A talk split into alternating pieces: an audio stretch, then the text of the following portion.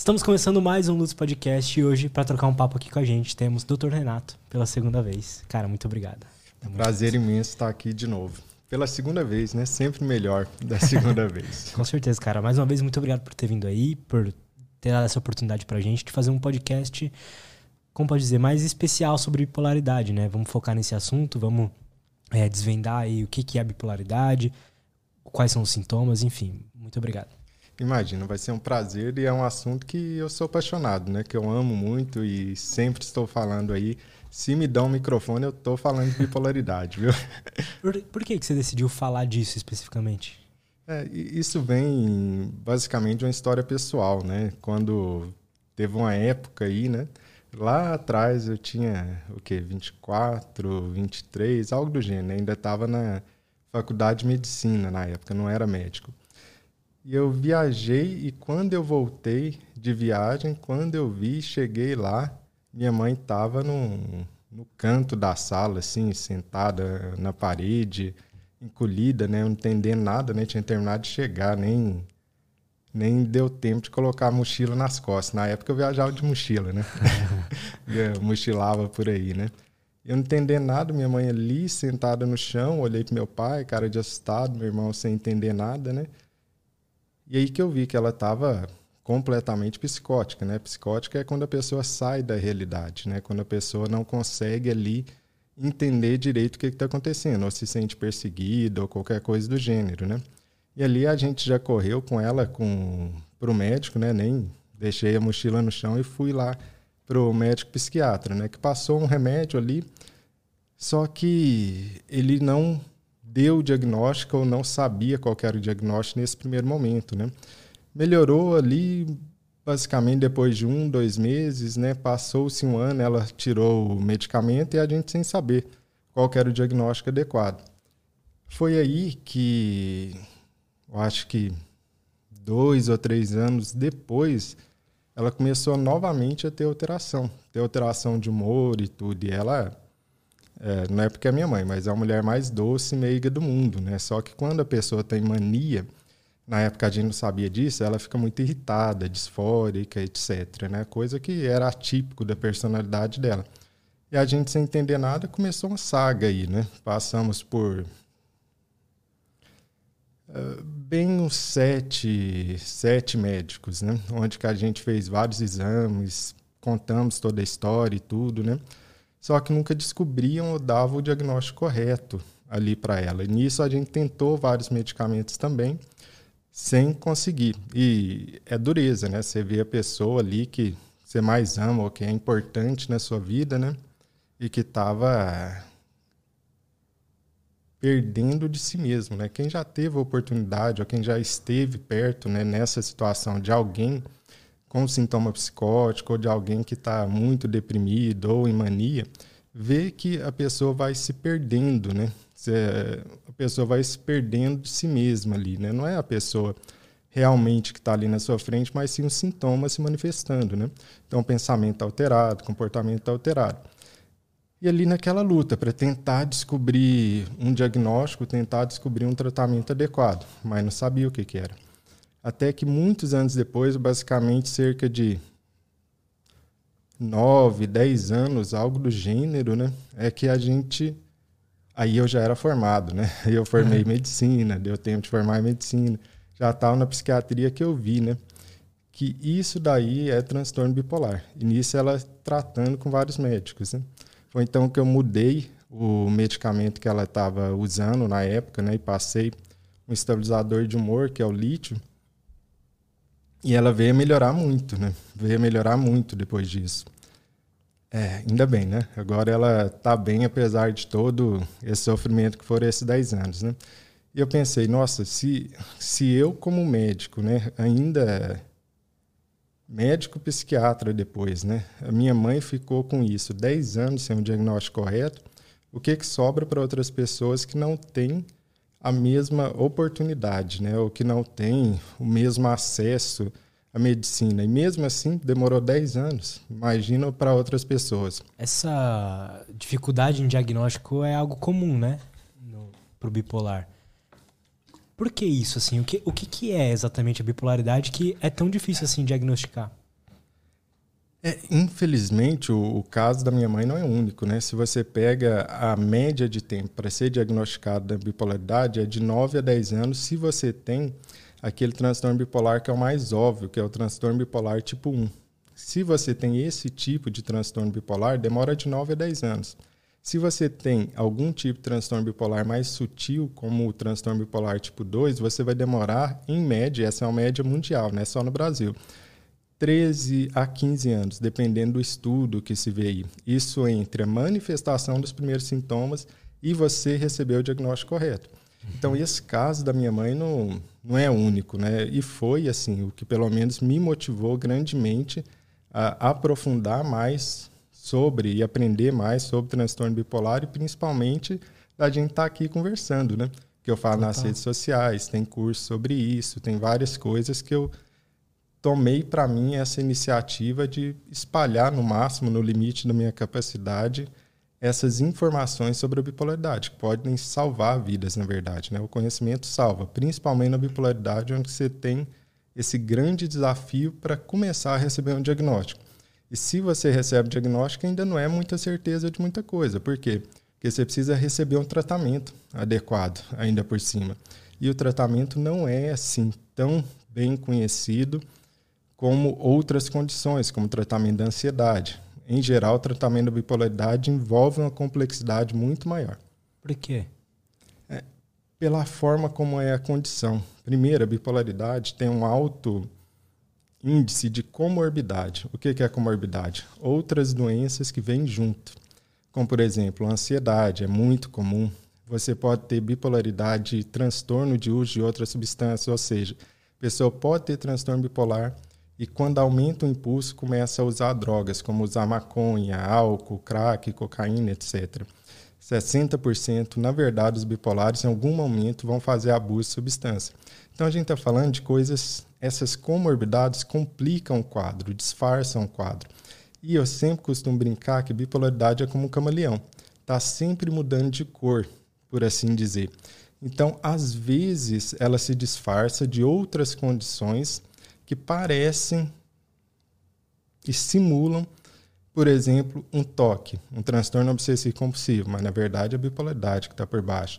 Ou parece que é um déficit de atenção e hiperatividade, mas na verdade é a bipolaridade. Ou seja, existe uma série de mudanças que ocorrem ao longo do período com alguém com transtorno bipolar que simulam outras doenças e dificultam o diagnóstico. Basicamente, esse é um dos motivos pelos quais assim a bipolaridade é tão difícil de ser diagnosticada ou demora tanto, né?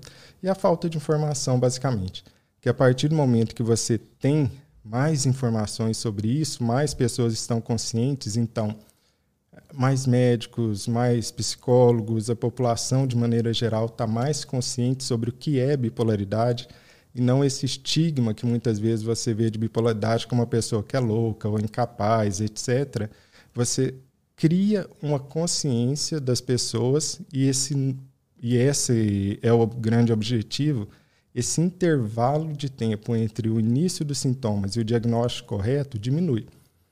Quanto uhum. mais pessoas estão conscientes sobre bipolaridade, menor esse intervalo, porque, venhamos e convenhamos, 10 anos em média para aquele que é mais na cara, mais óbvio que é o transtorno bipolar tipo 1, é um número absurdo, né? São 10 anos.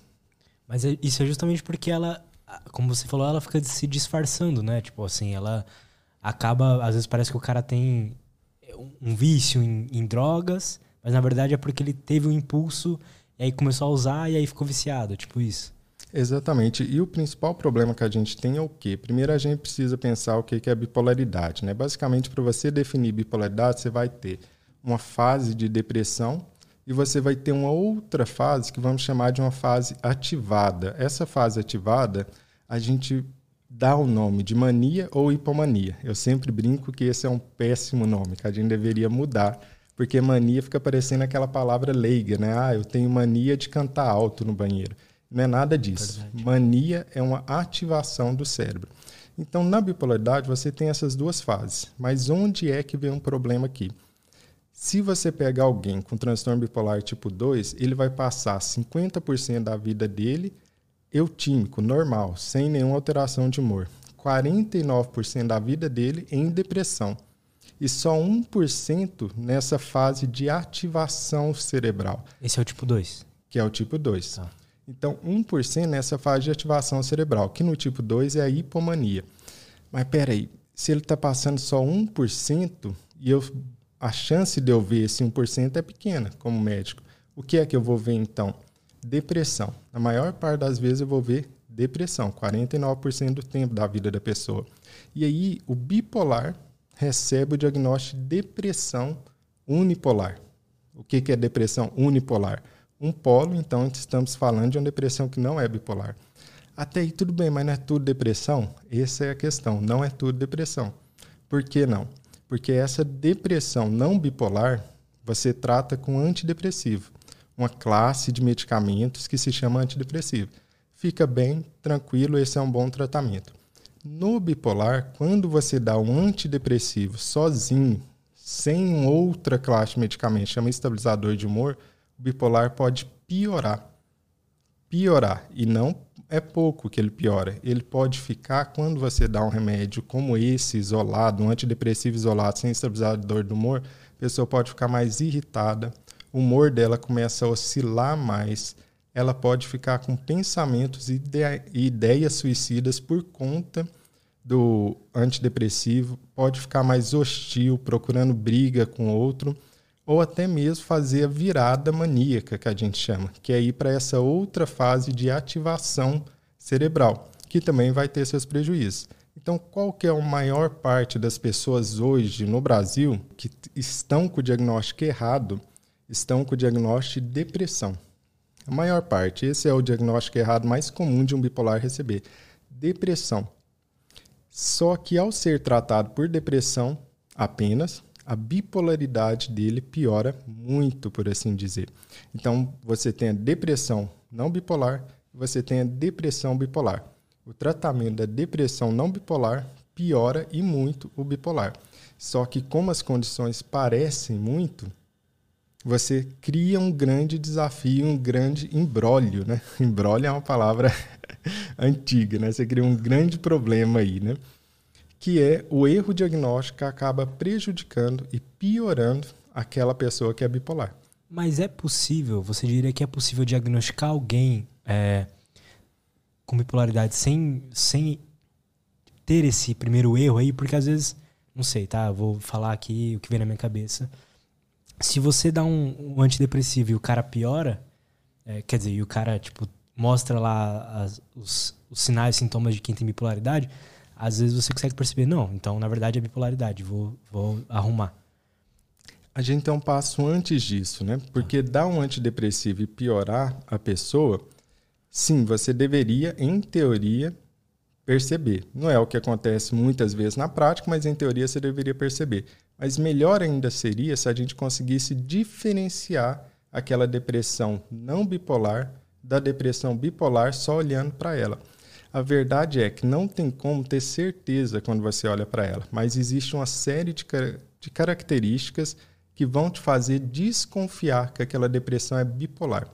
Quais são essas características? Isso é extremamente importante, porque se esse fosse um conhecimento difundido aí para muitos médicos, psicólogos, a população em geral, teríamos muito menos esse erro diagnóstico.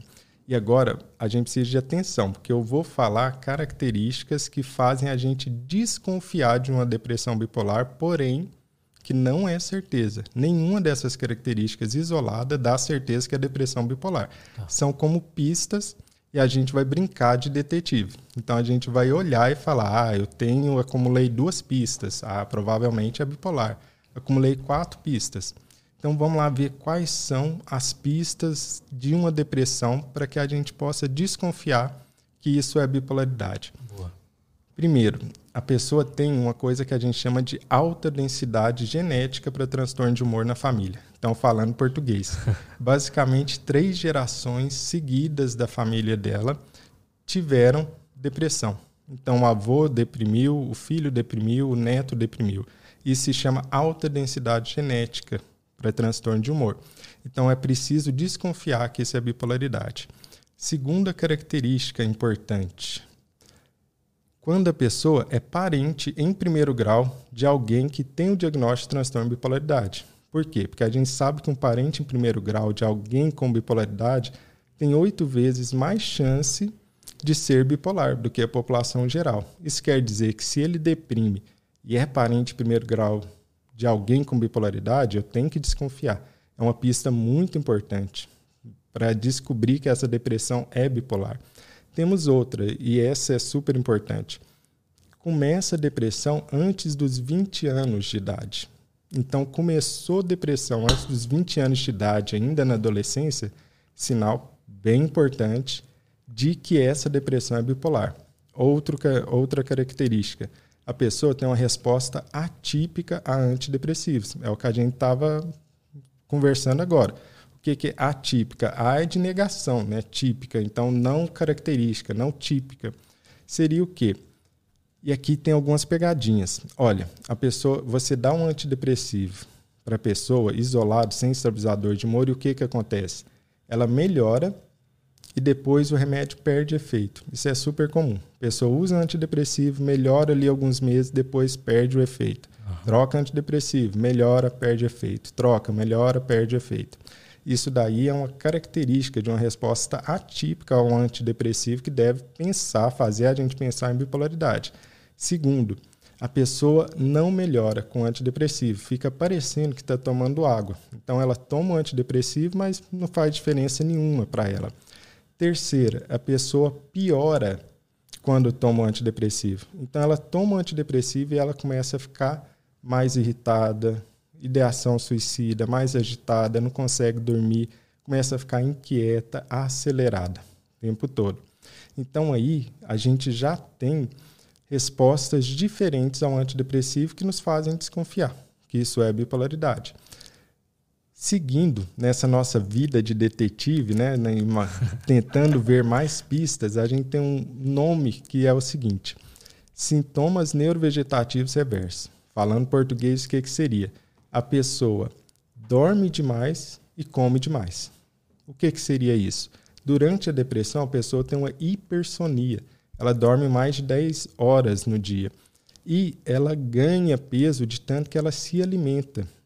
Então, quando você vê uma depressão, que a pessoa está dormindo muito, mais de 10, 12 horas por dia, ela está ganhando peso, isso é uma possibilidade de depressão bipolar. Outra característica que passa despercebido muitas vezes, depressão pós-parto. Metade das mulheres bipolares, 50% em média, alguns estudos falam em 60%, vão ter depressão pós-parto. É um período de extrema vulnerabilidade na, na vida da mulher bipolar. Por duas razões, basicamente. Razões biológicas, né, que o hormônio feminino cai, depois a gente pode conversar sobre isso, e razões sociais, como por exemplo a privação de sono para amamentar, que a pessoa uhum. pode ter. Então, se 50% das mulheres bipolares deprimem pós-parto, isso é um sinal para eu pensar nisso. Ah, isso provavelmente pode ser uma depressão bipolar. Principalmente se é uma depressão muito grave e se tem sintomas psicóticos, que, que é outra característica importante da bipolaridade. Uma depressão que é tão grave a ponto de quebrar com a realidade, ou seja, ter sintomas psicóticos, que basicamente é o quê? Uma alteração do pensamento ou uma alteração da sua percepção. Então eu altero meu pensamento pensando que eu estou sendo perseguido, ou eu altero pensando que eu sou Deus e posso curar todo mundo, ou eu altero é, imaginando que eu preciso ajudar todo mundo, que eu sou extremamente rico e saio dando as minhas coisas. É uma alteração de pensamento ou de percepção, como, por exemplo, escutar vozes, ver vultos, etc. Né? Teve sintomas psicóticos na depressão, é outra pista que eu tenho de que essa depressão é bipolar. Outra pista, e essa é até interessante porque alguns pacientes escrevem isso de uma maneira muito dolorosa e muita gente não compreende que isso é depressão, essa pessoa tem uma intensa letargia, dificuldade de movimento. É como se ela tivesse vestida com casaco de chumbo. Tanto é que lá antigamente muitos psicopatologistas chamavam isso de depressão plúmbia. Plúmbia é de chumbo, né? É, por quê? Porque a pessoa se movimentava de forma lenta, tudo era pesado. Então, o paciente descreve claramente que custa muito sair da cama e escovar os dentes, custa muito se movimentar, tudo é difícil. E, em geral, nesse tipo de depressão, não é incomum de você ver pessoas extremamente deprimidas dessa maneira, mas que não estão tristes. Quando você fala, pergunta para ela: Você está triste? O que, que foi? Fala: Não, não estou triste, eu estou sem força, eu estou sem energia, não consigo fazer as coisas. Né? Esse tipo de depressão também é uma pista. Então, aí, a gente viu todas as pistas que podem levar um médico a desconfiar logo de cara que essa depressão não é uma depressão simples unipolar. Essa depressão está dentro de um contexto de uma pessoa que tem o transtorno bipolar, evitando aquele erro de diagnóstico. Só que eu vou precisar, a partir dessa desconfiança, procurar aquela fase de ativação que define alguém como trans, com o transtorno bipolar ou não, que define o diagnóstico de transtorno bipolar ou não de alguém. Entendi. Então, o caminho para descobrir, você como psiquiatra, se alguém é bipolar ou não, é primeiro olhar para a depressão dela ir acompanhando e se ela tiver uma fase ali de ativação do nada. É. O grande ponto para definir o diagnóstico de bipolaridade é essa fase de ativação. E aí depende, porque alguns tipos de bipolaridade são mais fáceis de identificar do que outros. Então vamos pensar em todos os tipos de bipolaridade que existem. Então pensa como se fosse a altura de alguém. A altura é basicamente um espectro, né? Como que seria um espectro? Se eu penso em alguém de 1,40, a maioria das pessoas vai falar que é uma pessoa baixa. Se eu falo de alguém com 2,10, a maioria das pessoas vai falar que, nossa, esse cara é alto. Mas se eu penso em alguém com 1,75, alguns vão falar que é alto, outros que é baixo, por aí vai. Uhum. Então eu tenho uma gradação de altura. Do mesmo jeito, eu tenho uma gradação de bipolaridade, como se fosse um espectro. Basicamente, o que seria uma bipolaridade que é de 2 metros, 2,10 de altura, ou seja, que ela é óbvia, que na multidão você está enxergando ela. É aquela bipolaridade que é chamada de transtorno bipolar tipo 1. Esse é o primeiro tipo, que ele é mais óbvio, mais na cara, é mais evidente. Porém, lembrem que o tipo 1, que inclusive eu tive na família, demora em média 9 a 10 anos para ser diagnosticado. Então, pensa, se o mais evidente, se o mais na cara está demorando 9 a 10 anos, o que, que vai sobrar para o restante? Né? É. E vamos lá, qual que seria aquela bipolaridade tipo 1,80 de altura? Seria o transtorno bipolar tipo 2. E qual seria aquela de 1,70 de altura por ali? Seria o transtorno bipolar sem outra especificação. E a mais sutil, a gente teria a ciclotimia, ali com 1,60 por aí, e finalmente o espectro bipolar, que é um tipo de bipolaridade bem mais sutil, onde que basicamente você vai ver depressão e poucas fases de ativação.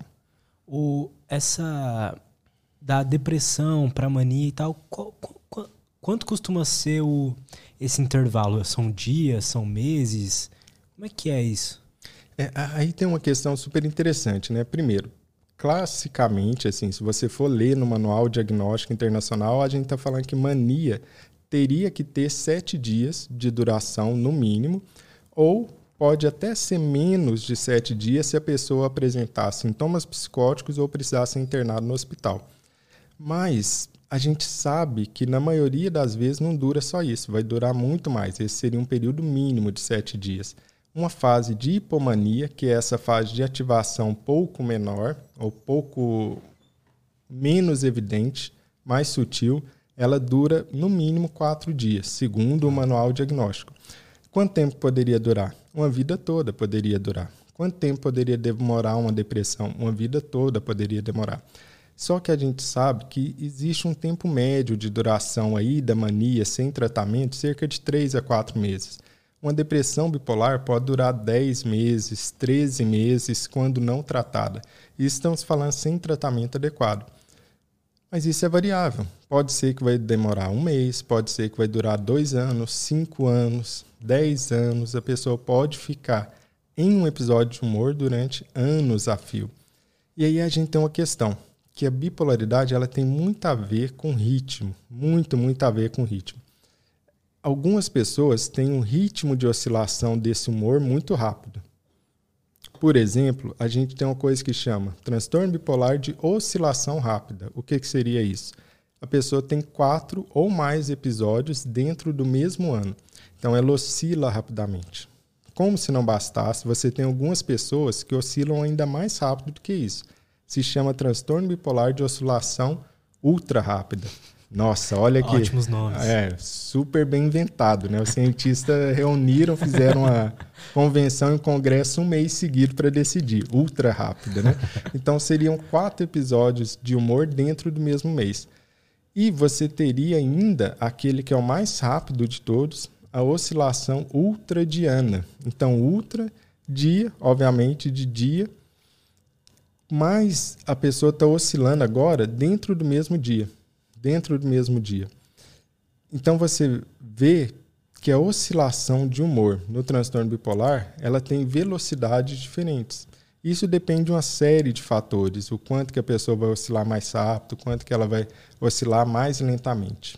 É, o, o, no bipolar, o que, que exatamente está no, que está rolando no cérebro do bipolar ali? Você tem essa informação? Porque quando você falou que um antidepressivo para um bipolar não funciona da mesma forma que para uma pessoa com uma depressão normal, né, uma depressão unipolar, é, eu fiquei pensando, será a, a depressão que ele está vendo ali provavelmente neuroquimicamente no cérebro, então é diferente já, né? Ah, agora é hora, hein? Abre o caderninho aí, né? Na verdade, é importante que a gente pense no que são essas mudanças neurobiológicas que acontecem no transtorno bipolar, por quê? Porque eu preciso saber, basicamente, e muitas pessoas ainda têm essas dúvidas se bipolaridade não é frescura, se isso não é safadeza, se isso não é falta de caráter, ah, isso é falta de ir para a igreja, é falta de Deus, etc. A gente ainda tem muito essa ideia. Sendo que quando você estuda e conhece neurobiologia, ou seja, o que acontece ali no cérebro de alguém com transtorno bipolar, você passa a compreender que a bipolaridade é uma doença de verdade. Isso não é frescura, isso não é porque a pessoa não acredita suficiente em Deus, nada disso. Existe uma alteração ali que é tão real quanto um braço quebrado. É simplesmente que a gente ainda não consegue, ainda não consegue ter exames com marcadores biológicos que mostram, como raio-x, por exemplo. Mas lá naquela época que não existia raio-x e alguém quebrava o braço, você via que o braço estava quebrado, mas você não tinha aquela clareza lá com o raio-x trazia. A, o momento da nossa ciência é essa, a gente está em busca de marcadores biológicos, ou seja, um exame que a gente faça e descubra que ah, tem transtorno bipolar ou não.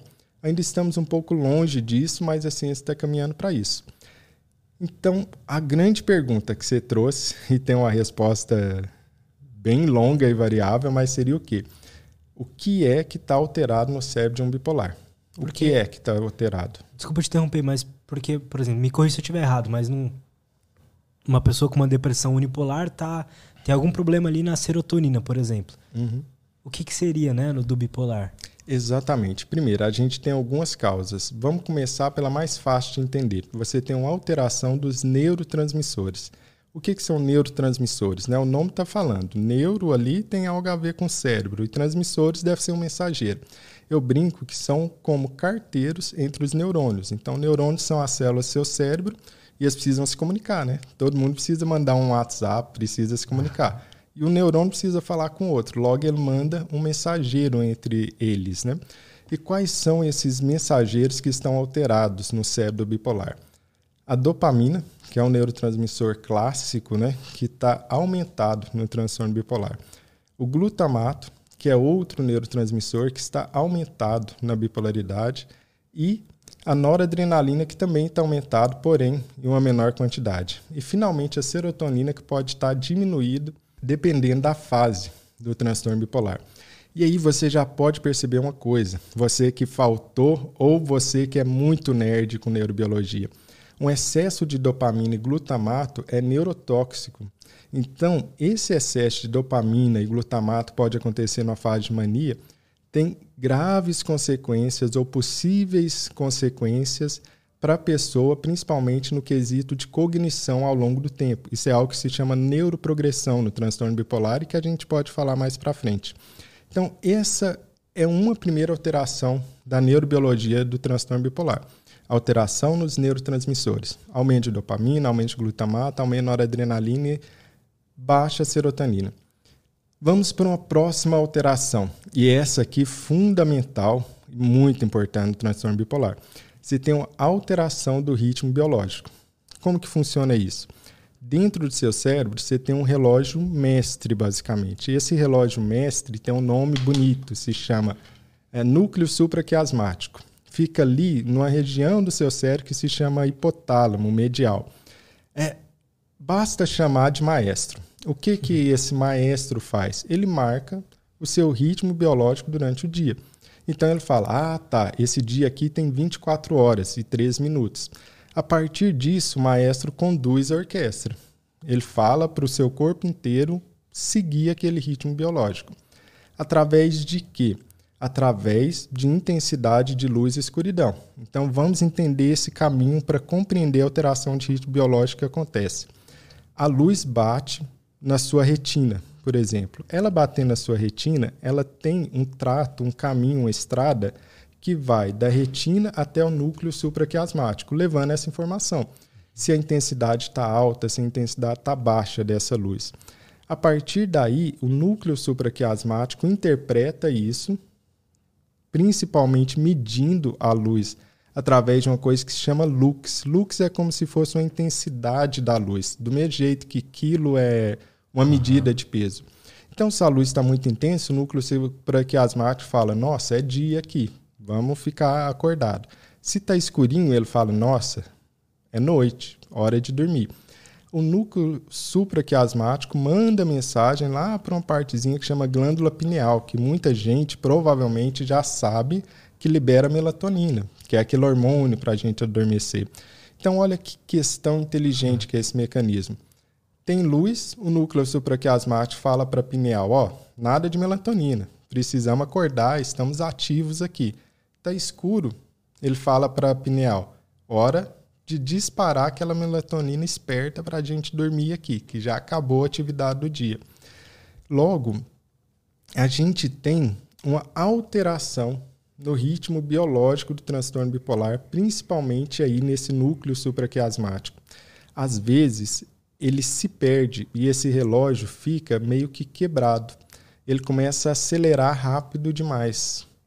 Com isso, a pessoa tem, por exemplo, durante uma fase de ativação de mania no transtorno bipolar, ela tem uma redução da necessidade de sono. Ela dorme duas, três horas na noite e já acorda super ativo, super energética. Por quê? Quebrou esse relógio biológico. Ele está desregulado. Ou eu terminei de citar aquela questão da depressão ter hipersonia. A pessoa começa a dormir 14 horas. Ela perde o ritmo biológico. E esse fator, essa alteração na neurobiologia do transtorno bipolar é essencial. Por quê? Porque se um bipolar toma remédio, mas não regula o seu ritmo biológico através de sono, horário de sono regular, tem que dormir no mesmo horário, acordar no mesmo horário, se expor à luz natural pela manhã, ter refeições em horários regulares, atividade física de preferência em um horário regular, socialização pode alterar também a questão do seu ritmo biológico, tudo isso para ajudar a corrigir essa alteração do ritmo biológico. Se eu faço todas essas questões, eu posso manipular esse relógio para que ele bata, por assim dizer, corretamente, uhum. não manifestando os sintomas do transtorno bipolar. Por isso que é tão importante a gente conhecer sobre transtorno bipolar, porque só tomar o remédio não é o suficiente, eu preciso corrigir o meu ritmo biológico também. Isso é tudo? Não, nem estamos começando de alteração neurobiológica. Então, temos uma outra questão que a gente viu. É, Cara, os... podemos fazer uma pausa só para eu ir no banheiro rapidinho? Vai lá, porque vai demorar a neurobiologia. Então, voltando a falar sobre neurobiologia. então, qual, quais são as outras questões que estão alteradas na neurobiologia em transtorno bipolar? O sistema imune também, a gente vê alguns tipos de alterações, que seria basicamente o quê? Um aumento de algo chamado de citocina. Aí já comecei a falar grego de novo, né? Mas basicamente tem a ver com mensageiro de novo. Então, seu sistema imune possui células, células que estão ali para te proteger. Logo, se eu tenho duas células, eu preciso de mensageiras. Precisam conversar, comunicar, trocar um WhatsApp, trocar uma, um direct ali entre elas, né? Quem faz isso? Citocinas. Basicamente, citocinas são os mensageiros do sistema imune. E no transtorno bipolar, o que, que descobriram? Que algumas dessas citocinas estão elevadas, como por exemplo a interleucina 4, TNF-alfa, interleucina 6. E essa elevação dessas citocinas basicamente levam a um estado pró-inflamatório sistêmico. Por que, que sistêmico? Mas espera aí, bipolaridade não é só do cérebro? Na verdade, não. A gente descobriu que no sangue periférico existem essas interleucinas aumentadas, interleucina 6, 10, interleucina é, 4, TNF-alfa, e você achando que era só biologia de ensino médio, mas agora você aprendeu que isso existe também. Né? Então, as citocinas podem estar elevadas quando você compara com alguém que não tem transtorno bipolar. Logo, a gente vê que o sistema imune também faz parte das causas neurobiológicas que podem levar à manifestação dos sintomas daquilo que a gente chama de transtorno bipolar. E outra alteração extremamente importante é essa. Pensa que é tipo assim: você tem um chefe, que seria o hipotálamo, e você tem um gerente, que seria a hipófise, que é uma glândula lá do seu cérebro. E esse gerente manda o funcionário, que seria uma glândula suprarrenal. Então, a glândula que está em cima do seu rim, suprarrenal que os nomes mais mais óbvios, né, que os cientistas arrumam para a gente, ainda bem. E qual que é a ordem que vem lá do chefão, gerente do funcionário? Liberar adrenalina e cortisol no sangue. Adrenalina e cortisol, todo mundo já deve saber que são hormônios do estresse. Então eu vou ter uma tensão maior, uma frequência cardíaca maior, etc esse eixo que todos nós possuímos está hiperativado na bipolaridade, naquelas pessoas com transtorno bipolar. Isso quer dizer que eu tenho um eixo que trabalha demais. Então eu tenho o chefão, o hipotálamo, mandando na hipófise, que seria o gerente, mandando o funcionário, que seria a glândula suprarrenal, produzir um excesso de hormônio do estresse, adrenalina e cortisol. Esse é um dos motivos pelos quais os sintomas da bipolaridade se manifestam. Logo, a gente percebe que tudo que causa um grande estresse para a pessoa com transtorno bipolar vai piorar os sintomas, como, por exemplo, um trauma infantil, um estresse contínuo ao longo da infância e da adolescência, ou, por exemplo, passar por uma perda muito grande, ou problemas financeiros, desemprego, etc. E tudo aquilo que reduz o estresse pode ajudar, à medida que diminui esse mecanismo dessa hiperativação desse eixo hipotálamo, hipófise, glândula suprarrenal. E temos ainda um outro mecanismo neurobiológico no transtorno bipolar, que seria o quê? Uma baixa resiliência celular. O que, que seria isso, uma baixa resiliência celular? Vamos falar português a célula aguenta menos pancada. Então, o que, seria algo resiliente? É aquilo que aguenta agressões, pancadas e sobrevive a isso. Como, por exemplo, uma parede de concreto é bem menos resiliente que uma parede de borracha. Porque a borracha eu posso bater, bater e ela ainda continua lá. O concreto, se eu bater e bater muitas vezes, vai quebrar. A questão é que no transtorno bipolar, a resistência, a resiliência dessa célula é, melhor, é menor. Isso quer dizer que ela pode morrer se eu agredir ela num tanto que outras pessoas não teriam as suas células prejudicadas. Como, por exemplo, se a pessoa está fumando, se a pessoa está bebendo, usando maconha, cocaína, crack, etc. Isso é uma agressão para o cérebro. Mas no caso de alguém com transtorno bipolar, isso vai ter prejuízos muito maiores. Ou seja, vai diminuir, vai matar muito mais esses neurônios. E aí tem vários nomes, né? Micróglia, oligodendróglia e por aí vai.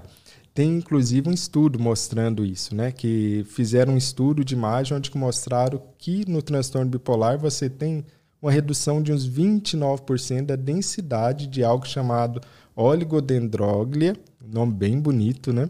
Ali no córtex pré-frontal, que seria esse córtex que a gente tem aqui na frente do nosso cérebro, ventromedial.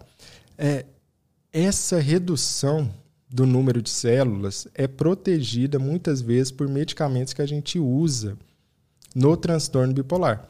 E aí vem uma grande besteira, uma grande bobagem que as pessoas falam, que o remédio, por exemplo, o lítio faz mal para o cérebro, prejudica o cérebro. Isso é uma bobagem completa. Por quê? Vários estudos já mostraram que essa perda neuronal é reduzida quando a pessoa usa um estabilizador de humor como lítio.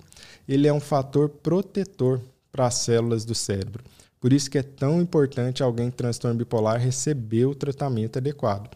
Sendo que uma das questões que contribuem para essa resiliência celular menor é o que?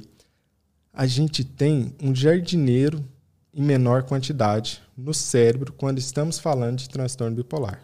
Como assim? Existe um fator que existe na maioria existe um fator que ocorre na maioria dos mamíferos, inclusive no ser humano, que é um fator neurotrófico cerebral, que é o BDNF. basicamente, ele é um jardineiro, ele cuida das suas células, cuida dos seus neurônios. Ah. Isso está reduzido no transtorno bipolar. Quer dizer que, além de eu ter uma resiliência menor celular, o meu jardineiro que cuida do cérebro está reduzido, o que contribui para o quê? um cuidado muito maior com o estilo de vida no transtorno bipolar. Quer dizer que talvez o amigo vai fumar maconha, vai lá fumar seu baseado e não vai ter tantos prejuízos. Mas alguém que tem transtorno bipolar vai ter um prejuízo imenso. Então, talvez o cara ali vai tomar um porre e não vai ter tanto prejuízo. Mas se você tem transtorno bipolar, o prejuízo para o seu cérebro vai ser muito maior. Então, qual que é a lição que a gente tira disso? proteja o seu cérebro se você tem transtorno bipolar. Proteja o seu cérebro se você é parente em primeiro grau de alguém com transtorno bipolar. Você precisa blindar o seu cérebro. E de diversas maneiras que você pode proteger e blindar o seu cérebro. Por quê? Porque você é um cara inteligente, está ouvindo ali o podcast do Lutz e agora aprendeu toda a neurobiologia que está por trás do transtorno bipolar e como isso é algo real, tão real quanto um braço quebrado. É simplesmente que você não está vendo, mas é real essa neurobiologia. O que, que você percebe de, de padrões que uma pessoa que, pô, vi, sei lá, de 30 anos, que viveu a vida dela com bipolaridade assim, o que que, quais são as dificuldades que ela costuma passar na vida? Quais, que, quais são as queixas que ela costuma ter? E, e, tipo assim, ela ainda não descobriu que tem TDAH. Mas ela. Com, com bipolaridade, né? Uhum. E. E quais são, assim, os padrões que você vê de uma pessoa que teve bipolaridade é, durante a vida, assim? É, algo que a gente precisa compreender é que o transtorno bipolar, em geral, ele vai começar muito cedo na vida. Cerca de 70, 75% das pessoas vão abrir o quadro antes dos 30 anos de idade. Então, o início dos sintomas da bipolaridade é cedo, antes dos 30 anos. Sendo que você tem duas faixas etárias que são mais críticas ali. Então, entre 15 e 19 anos de idade, você tem aí cerca de 28% dos bipolares abrindo o quadro. Isso é cedo, entre 15 e 19 anos de idade. A segunda faixa mais comum de abrir um quadro é entre 20 e 25 anos de idade. Então, se você pega toda essa década, entre 15 e 25 anos de idade, você tem o maior número de bipolares abrindo quadro. Porém, isso pode acontecer de abrir bipolaridade, por exemplo, antes dos 10 anos de idade. 9% dos bipolares abrem quadro antes de 10 anos de idade. Ou você pode abrir quadro de bipolaridade lá pelos 60 anos de idade. Também pode acontecer, apesar de ser uma minoria. Logo, a gente vê que o transtorno bipolar classicamente começa mais cedo na vida. E o que é que a pessoa pode enfrentar de dificuldade aí ao abrir o quadro? Primeiro, é comum de acontecer uma queda acadêmica ou no rendimento acadêmico. Interessantemente, tem um estudo australiano que mostrou que pessoas com alto desempenho escolar, principalmente na adolescência até os 20 anos, estão sob risco maior de abrir quadro de bipolaridade mais para frente.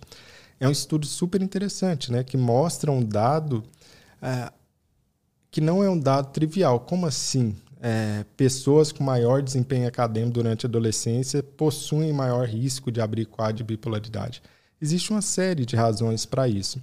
Mas uma perda acadêmica é comum devido a abrir os sintomas e ter, por exemplo, um episódio de humor, como uma depressão. A nota cai, o desempenho cai. Obviamente, é muito difícil você passar no vestibular deprimido, é muito difícil você manter as notas da sua, uh, da sua faculdade se você está em depressão. Porque depressão, vamos lembrar, é uma desativação do cérebro. Então, estou desativando o cérebro. Como é que eu vou ter um alto desempenho acadêmico assim?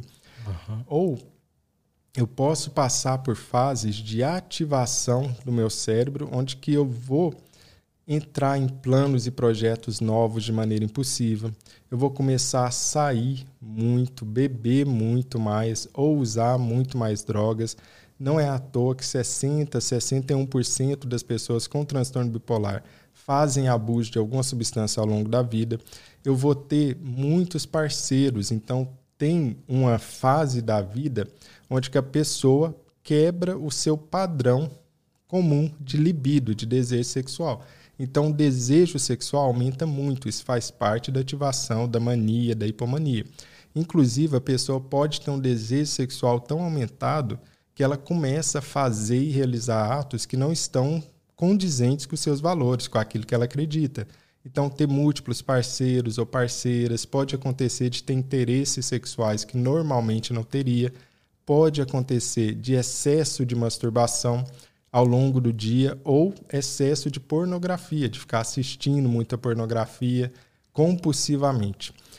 Isso tudo é uma durante a fase de ativação. E uhum. outra questão que pode ocorrer é um excesso de gastos. Basicamente, o que é isso tudo? aumento de impulso. É isso. A pessoa aumenta o impulso durante uma fase de ativação e com isso ela pode aumentar impulso para compra, para gasto, ela pode aumentar impulso em falar coisas que normalmente não falaria, em fazer coisas que normalmente não faria. Impulso já sabe, né? É um tremendo tiro no pé. Na maioria das vezes o impulso vai te levar para um lugar mais doloroso, por assim dizer.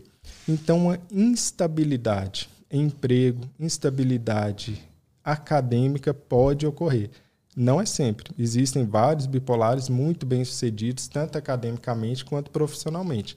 Porém, se você vê alguém que está mudando muito de curso, mudando muito de emprego, ou apresenta fases na vida onde que o desempenho, o funcionamento abaixa muito, isso pode ser depressão pode ser uma depressão bipolar também. O bipolar, ele vive sempre em um desses dois polos ou ele tem um, uma, uma época que ele está com uma, uma regulação emocional maior ali? Excelente pergunta e que a maioria das pessoas não compreendem isso. Veja só, o bipolar não é uma pessoa que está desvairada, correndo pela rua, uma hora está de um jeito, uma hora está do outro. Tem nada a ver com isso. Na bipolaridade, a maior parte do tempo a pessoa pode estar com humor normal, sem alteração. Na verdade, quais são essas porcentagens? Vamos lá. O transtorno bipolar tipo 1, 60% da vida a pessoa está com humor normal. Então a gente vê que a maior parte da vida dela ela está com humor normal. 30% ela está com humor deprimido e 10% ela está nessa fase de ativação, que eu costumo apelidar de fogão, né? que seria a fase de mania. Então, veja que 60% ela está com humor normal. Já no transtorno bipolar tipo 2, isso muda um pouco. A gente tem 50% do tempo com humor normal da vida, 49% com humor em depressão e 1% em hipomania, que seria essa fase de ativação do bipolar tipo 2 e que no bipolar tipo 1 também pode ocorrer.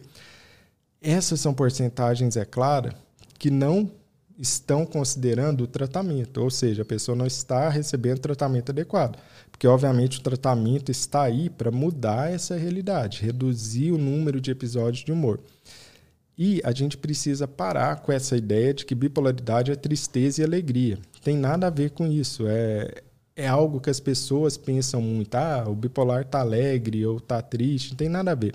Você pode ter depressão sem nenhuma tristeza, lembrando que depressão é uma desativação do cérebro. Isso quer dizer que às vezes a pessoa não está triste, ela só está sem energia, sem sentir prazer nas coisas, o apetite é alterado, o padrão de sono pode estar alterado, ela pode estar com a libido para baixo, alterada. E por aí vai. São vários os sintomas que temos de depressão, onde que não onde que em alguns casos a, a tristeza não está incluída. E felicidade também não é a regra nessa fase ativada do bipolar.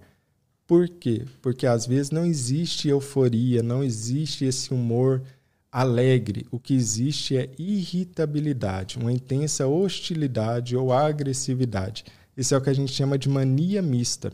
Então, a mania pura seria essa que o pessoal talvez conheça, que o humor da pessoa está eufórico, alegre. Uhum. Já a mania mista, o humor da pessoa não está eufórico, alegre. Ela está irritada, hostil, com raiva intensa. Chama de mista porque é como se fosse uma, uma mistura entre os dois polos ou nada a ver?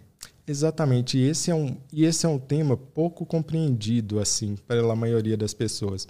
Porque você tem episódios puros, que seria depressão pura, e você teria mania pura. E você tem os episódios que são mistos. O que, que seria uma mania pura? Então, episódio de ativação. É, existiu um cara que chamava Weigand. Esse Weigand ele era discípulo de um cara que chamava Emilio Kreplin, que era, que era um psiquiatra alemão que é considerado o pai da psiquiatria moderna. Ah, naquela época não existia remédio, o que a gente tinha era observação clínica, e esses caras foram os primeiros ali a descrever muito corretamente, de uma maneira muito moderna, e até hoje utilizamos várias de, das ideias, tanto do Kreplin com, quanto do seu discípulo, do Weigand, dessas observações que fizeram no transtorno bipolar. Em uma época, lá para 1890, 1920, aquele finalzinho ali de 1800, onde que por não ter medicamento, você via a história natural da doença. O que, que é a história natural? É uma história sem intervenção, né? Não tem medicamento mudando o curso da doença. E o que, que eles observaram lá? Que você poderia definir os episódios de humor simplesmente pensando em três setas. Então, três setas, quais são elas? O pensamento, a energia da pessoa e o humor. Então, o que, que seria uma fase de mania, de ativação? O pensamento da pessoa está para cima, uma mania pura, pensamento está para cima. Então, o pensamento da pessoa está acelerado, ela está pensando muito rápido, ela está falando muito rápido. O conteúdo desse pensamento pode ser eufórico, otimista, alegre e o pensamento acelerado. O humor dessa pessoa está expansivo, está eufórico, para cima, otimista, empolgada. E, ao mesmo tempo, a energia dela está aumentada. Então, ela está dormindo 3, 4 horas e está acelerada. Levanta, vai correr, vai trabalhar, trabalha 20 horas por dia, etc. Sai à noite. Está extremamente acelerada com energia mental e física alta. Pronto, você já sabe que é uma mania, um episódio de ativação puro. Uhum. Pensamento para cima, humor para cima e a energia mental e física para cima. Mas e agora o que é uma depressão pura? É o contrário o pensamento está para baixo. Então, o pensamento está lento, difícil. O conteúdo desse pensamento é negativo, é pessimista. A energia está para baixo. Essa pessoa não está querendo sair, não está querendo fazer nada, né? Está tudo para baixo, energia uhum. física e mental. E, além disso, o humor está achando tudo ruim. Não vê prazer nas coisas, tudo perdeu a graça. Aprendemos que é uma depressão pura. E agora, se eu misturar as setinhas, aí que vem a confusão, aí que é o episódio misto e que muitas vezes acontece no transtorno bipolar. Vamos pensar na mania mista que você terminou de falar. Seria o quê? Como que está o pensamento dessa pessoa? Acelerado. Então, o pensamento continua acelerado. Como que está a energia dessa pessoa? Para cima. Muita energia, muita energia. Mental e física. Mas como que está o humor dela? Agora não é eufórico, otimista. Agora é irritado, hostil. Agora a pessoa está procurando briga, pode chegar a ficar agressiva. Ah, olha só, A setinha do humor agora mudou de direção. Ao invés de ser eufórica, alegre, agora ela está irritada, hostil. Aí temos um grande problema. Isso que seria uma mania mista. E que pode ocorrer frequentemente. E a depressão mista, e essa é até muito mais comum e muitas pessoas confundem isso. Depressão mista ou depressão agitada seria o quê? O humor da pessoa está para baixo, triste, desanimado, certo? Porém, como que está a seta do pensamento? Ao invés de estar tá para baixo, está uma seta para cima. Agora está acelerado o pensamento. Mas se você só está pensando em coisa ruim, só coisa negativa, só pessimista, e agora acelerou o pensamento, isso só vai dar merda, né? Isso não é bom. Isso não é bom. Então, meu pensamento agora sair de lento para rápido piorou a minha situação. Porque agora eu continuo pessimista, eu continuo pensando coisas ruins, mas o meu pensamento acelerou. É o que muitas pessoas experimentam, principalmente durante depressão agitada, à noite. Chega à noite, a mente não desliga, só pensa em coisa ruim. É uma preocupação atrás da outra, o pensamento pula de uma coisa para outra e vai varando a madrugada com esse sofrimento. Então, o que era tristeza vira desespero, vira aflição. A pessoa fica extremamente desesperada, não consegue dormir à noite direito, o pensamento não para o tempo todo pensando em coisas ruins. Uhum. E como que está a energia dessa pessoa? A energia física pode estar tá para cima. Mas peraí, então ela tá. Isso é bom, a energia física está para cima. Não, é horrível, porque o humor dela está péssimo. Agora, ao invés de ficar parada, ela vai ficar inquieta, aflita, não tem lugar para ficar. Vai abrir lá a tela do computador e vai abrir 10 abas do computador porque não consegue concentrar em nenhum, o pensamento está acelerado. Isso é uma depressão agitada. E a maioria das pessoas, quando vê isso, vai falar o que para você? Eu estou ansioso. Eu estou ansioso. Uhum. E é aí que a confusão pega. Porque depressão agitada é diferente de uma depressão com ansiedade. Isto daí que eu estou descrevendo não é ansiedade, mas as pessoas vivem chamando isso de ansiedade. E aí acontece o quê? Dá o tal de antidepressivo para a pessoa. Só que ela já está numa depressão agitada. Eu coloco antidepressivo, aí eu pioro muito mais a situação desse indivíduo. Daí a importância de eu reconhecer o que é ansiedade verdade e de eu reconhecer o que é uma depressão mista, onde a pessoa fica inquieta, desesperada, aflita, liga a mente à noite, a mente não para, fica só coisa ruim pensando na mente o tempo todo. É, eu costumo chamar a depressão agitada de um inferno na Terra, né? Por quê? Porque é a fase mais complicada que existe na vida de alguém é passar por essa depressão agitada. Não é à toa que é a fase onde as pessoas mais se suicidam, que é o maior risco de suicídio que tem maior risco de abuso de álcool e drogas que a ela, pessoa joga para tentar apagar aquele fogo ali, aquela coisa horrível. Ela, ela tá é, depressiva e ao mesmo tempo impulsiva também. Então ela continua com aqueles pensamentos ruins, negativos e tal, mas além disso ela ainda tá agitada, impulsiva e se vier um pensamento, ah, vou pular aquele prédio agora. Exatamente. Vai ter mais facilidade de agir, né? Esse é o grande problema, porque a pessoa está impulsiva mas o humor dela tá ruim, a visão dela da vida tá horrível, é como colocar um, óculos escuro, né? A pessoa olha para o mundo, tá tudo ruim, olha para si mesma, tá tudo ruim, olha para as pessoas e acha tudo ruim. Então, se eu tenho esse tipo de perspectiva da vida e tenho energia, boa coisa é que não vai dar. Por quê? Porque essa energia não é focada. Muitas pessoas acham que é bom ter energia. Depende. Energia é bom ter se ela é focada no lugar certo. Se eu tenho energia espalhada, isso é horrível. Eu vou ficar é, agitado, eu vou ficar é, completamente sem foco. Isso não vai me render absolutamente nada. É igual a energia que a gente tem aqui, que está nos iluminando, e esse microfone.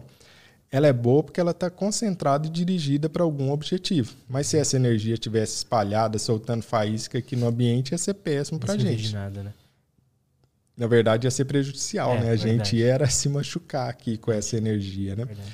A mesma coisa acontece na depressão agitada. Na depressão agitada, então, é o um inferno na Terra. Cara, a gente entrando nesse assunto assim, veio na minha cabeça que é, bipolar não, não necessariamente são só dois polos, né? Não são só. É, é quase que um nome ruim isso, né? Eu não, faz sentido? Ah, sem dúvida, né? Esse nome de bipolaridade, primeiro que ele nem abarca assim todos os tipos de bipolaridade que existe, né? Por quê? Porque quando você fala bipolar, você está falando de dois polos, né? Ou seja, você está falando de depressão e mania. Só que alguns bipolares nem fazem esses dois polos, na verdade. E isso é algo até interessante que muita gente não conhece. Existem bipolares que só vão fazer a fase de ativação e não fazem a fase de depressão. Então, por exemplo, alguém com transtorno bipolar tipo 1 que só faz a mania, só faz aquela fase de ativação bem grande. E essas pessoas são consideradas como bipolares, apesar de não terem dois polos. Né? Uhum. Né? E a ideia também de bipolaridade simplifica demais né? o que seria realmente o transtorno bipolar, que é algo muito mais complexo, com manifestações muito mais sutis, muitas vezes, do que essa ideia de muito feliz, muito triste, muito ativado, muito desativado. Cara, como que alguém consegue perceber a diferença entre uma oscilação de humor de uma pessoa normal e de uma pessoa que tem bipolaridade? Em geral, essas oscilações de humor é, serão bem mais intensas do que você vai encontrar em alguém que não é bipolar. Então, por exemplo, quando eu estou falando é, de uma redução da necessidade do sono, todo mundo pode passar por uma fase onde que dorme um pouco menos, está trabalhando um pouco mais. Mas no caso do transtorno bipolar, é uma redução muito maior e mais intensa. Ou seja, a pessoa está dormindo 3, 4 horas por noite e continua trabalhando acelerado ou fazendo muitas coisas ao mesmo tempo. Todo mundo pode gastar um pouco de dinheiro a mais, porém, durante uma fase de ativação do transtorno bipolar, a pessoa vai gastar intensamente o dinheiro de maneira impulsiva, de maneira irresponsável, como normalmente ela não faria. Além disso, o sintoma nunca vem desacompanhado. Em geral, se você vê alguém gastando muito dinheiro, isso não é suficiente para você falar que essa pessoa tem transtorno bipolar. Mas se você vê a pessoa gastando dinheiro, dormindo pouco, conversando muito aceleradamente, ela fala para você que está ou mais irritada ou mais eufórica, com humor mais expansivo, aí eu já tenho um conjunto de sintomas que vai me dizer que aquilo ali se trata de uma fase do transtorno bipolar. Então, a intensidade e o que é que está acompanhando aquela alteração de comportamento. Isso aí vai me dar dicas preciosas se é bipolaridade ou não. E é claro, eu tenho que olhar a história de vida dessa pessoa. Como que ela se comportava anteriormente, qual que era a personalidade dessa pessoa e por aí vai. E eu vou reconhecer os padrões através dessa, desse histórico prévio dela. Muda muito a personalidade de alguém. Você tinha falado que muda na época de mania, pelo menos ela parece que fica outra pessoa, né? E na ah. época de, de depressão, assim? Pode alterar bastante, mas não é que altera a personalidade, é que a manifestação dos comportamentos, pensamentos da pessoa pode estar muito alterada. Então, em uma mania, a pessoa pode fazer coisas que não condizem com seus valores ou personalidade prévia. Você vê pessoas fazendo coisas absurdas, né? Por exemplo, tendo sexo em, em locais públicos com pessoas estranhas que nunca faria. Isso é uma um sintoma de ativação, ou seja, dessa fase de mania no transtorno bipolar. Todos os bipolares terão isso? Obviamente que não. Apenas 50% dos bipolares em fase de mania têm um aumento da libido. E para ter um aumento de libido tão alto, por assim dizer, que leva a pessoa a ter esse tipo de comportamento, de ter sexo em local público ou com pessoas desconhecidas, já é algo mais grave. Então, essa pessoa já vai estar provavelmente em uma mania, provavelmente chegando na psicose, ou seja, com delírios ou com alucinações. Existe isso? Existe a mania psicótica. 70% dessas fases de ativação de mania no transtorno bipolar possuem sintomas psicóticos juntos. 50% da, da mania das pessoas que estão em fase de mania têm sintomas psicóticos? Não, 50% das pessoas em mania têm elevação da libido. E tá. 70% das pessoas em mania têm sintomas psicóticos. E aí vale a pena esclarecer o que, que é sintoma psicótico de verdade, uhum. né? Então, sintoma psicótico, eu posso alterar o meu pensamento, então eu posso ter delírio persecutório. Então, quando eu altero o pensamento, o nome disso é delírio. Então, delírio persecutório, tem alguém perseguindo. Eu posso ter delírio de autorreferência, todo mundo está falando de mim, todo mundo está olhando para mim. E eu posso ter alguns tipos de delírios que são muito comuns na questão da bipolaridade. Delírio místico religioso. De repente a pessoa fica fanática religiosamente, ou acha que está falando com Deus, ou acha que ele próprio é Jesus e pode curar todo mundo. Então eu tenho um delírio místico religioso. Outro tipo de delírio que pode acontecer durante a mania é um delírio que se chama delírio de grandeza que basicamente a pessoa vai pensar que é a mais rica do mundo, que é a mais bonita do mundo, que é a mais inteligente do mundo, vai ter uma grandiosidade, uma arrogância muito grande. Mas veja que isso não é da personalidade da pessoa. Ela quebrou com a realidade, ela está psicótica, ela está delirante. Isso não é dela. Ela não é arrogante por si só. Ou a pessoa não sai por aí fazendo sexo na rua. Isso não é da personalidade da pessoa é uma quebra da realidade, é um sintoma psicótico que ocorre principalmente devido a alterações neurobiológicas que ocorrem no transtorno bipolar. E aí a gente tem uma outra questão importante. Se eu estou falando que na bipolaridade pode haver sintomas psicóticos, isso quer dizer que psicose não é algo exclusivo da esquizofrenia. Quando você vê sintomas psicóticos, você tem que fazer um diagnóstico daquilo, o que é que seria a causa dos sintomas psicóticos. Porque quando a pessoa tem um delírio, tem uma alucinação, pode ser por conta de um tumor cerebral, pode ser por esquizofrenia, pode ser porque abusou de algum tipo de droga, pode ser por transtorno bipolar e por aí vai. Tem várias causas de transtorno de sintomas psicóticos. E outro tipo de psicose alteração do pensamento e alteração da percepção. Aí, quando eu altero a minha percepção do mundo, eu dou o um nome disso de alucinação. Então, se eu estou ouvindo vozes, eu alterei a percepção do mundo. É uma alucinação. E se eu estou ouvindo, é uma alucinação auditiva. Então, eu posso ter uma alucinação auditiva. E a gente tem cinco né, sentidos. Então, uhum. a gente vai ter cinco tipos de alucinações. A alucinação auditiva, alucinação visual, então eu vejo vultos e em geral, ao contrário do que aparece nos filmes, a pessoa não está vendo assim igual eu estou te vendo, né? Em geral, a pessoa vê meio desfocado, como um vulto que passa. Esses são o tipo de alucinações mais comuns, as de alucinações visuais.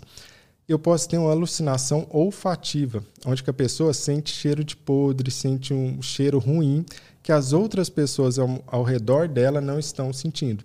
Eu posso ter uma alucinação sinestésica, que a gente chama. A pessoa pode ficar sentindo formigamento no corpo, ela pode ficar sentindo é, um comichão, por exemplo, e uhum. não se sabe qual que é o motivo daquilo, não tem uma razão biológica para aquilo. Então, esse é outro tipo de alucinação. Todos esses são sintomas psicóticos que podem ocorrer em diversas, em diversas, nas mais diversas. Todos esses são sintomas psicóticos que podem ocorrer nas mais, nos mais diversos transtornos mentais. Uhum. Como, por exemplo, esquizofrenia, transtorno bipolar e, alteração, e o uso de substâncias, por exemplo. Dá para alguém ter o transtorno bipolar e, e ter TDAH, por exemplo, ou, ou ser bipolar e, e é muito diferente, mas ser um psicopata, dá pra, tipo, a bipolaridade ela tá inclusa às vezes com algo a mais, assim? É, a gente costuma dizer que na bipolaridade ter algo a mais é regra hum. e não exceção. Mas aqui a gente vai precisar fazer um, um adendo, e é bem interessante que a gente faça isso, que é o quê? Vão existir falsas comorbidades e comorbidades verdadeiras. Como assim? Primeiro, o que é comorbidade? É o que você terminou de falar. A pessoa tem bipolaridade mais alguma coisa. Essa alguma coisa a gente chama de comorbidade. Por exemplo, se ela tem bipolaridade e déficit de atenção e hiperatividade. Então, esse déficit de atenção e hiperatividade é uma comorbidade. Mas aí ele veio da bipolaridade? Aí é que a questão pega. Porque, olha só, o TDAH e o transtorno bipolar é um caso clássico de, que, de confusão e que muitas vezes pode gerar essa falsa comorbidade. Basicamente é o quê? Os sintomas de TDAH, por exemplo, desconcentração, impulsividade e hiperatividade, podem se manifestar classicamente durante uma fase de hipomania e mania da bipolaridade. Então você olha a pessoa naquela fase de mania e ela parece que tem um TDAH hiperativo um, ou de apresentação mista. E aí você fica achando que aquilo ali é TDAH. Mas quando você estabiliza o humor da pessoa, o TDAH desaparece. Mas como assim? Cadê o TDAH que estava aqui? Era uma falsa comorbidade. Só que pode acontecer de você estabilizar esse humor e os sintomas de TDAH ainda continuarem. Ah, então isso é uma verdadeira comorbidade, que existe, é possível ter bipolaridade e TDAH ao mesmo tempo. Só que antes de eu dar esse diagnóstico, eu preciso de uma coisa e uma coisa só, e esse é o grande problema que não é tratado corretamente. A prioridade é, primeiro, você estabiliza o humor do transtorno bipolar. Depois você vê o que sobra.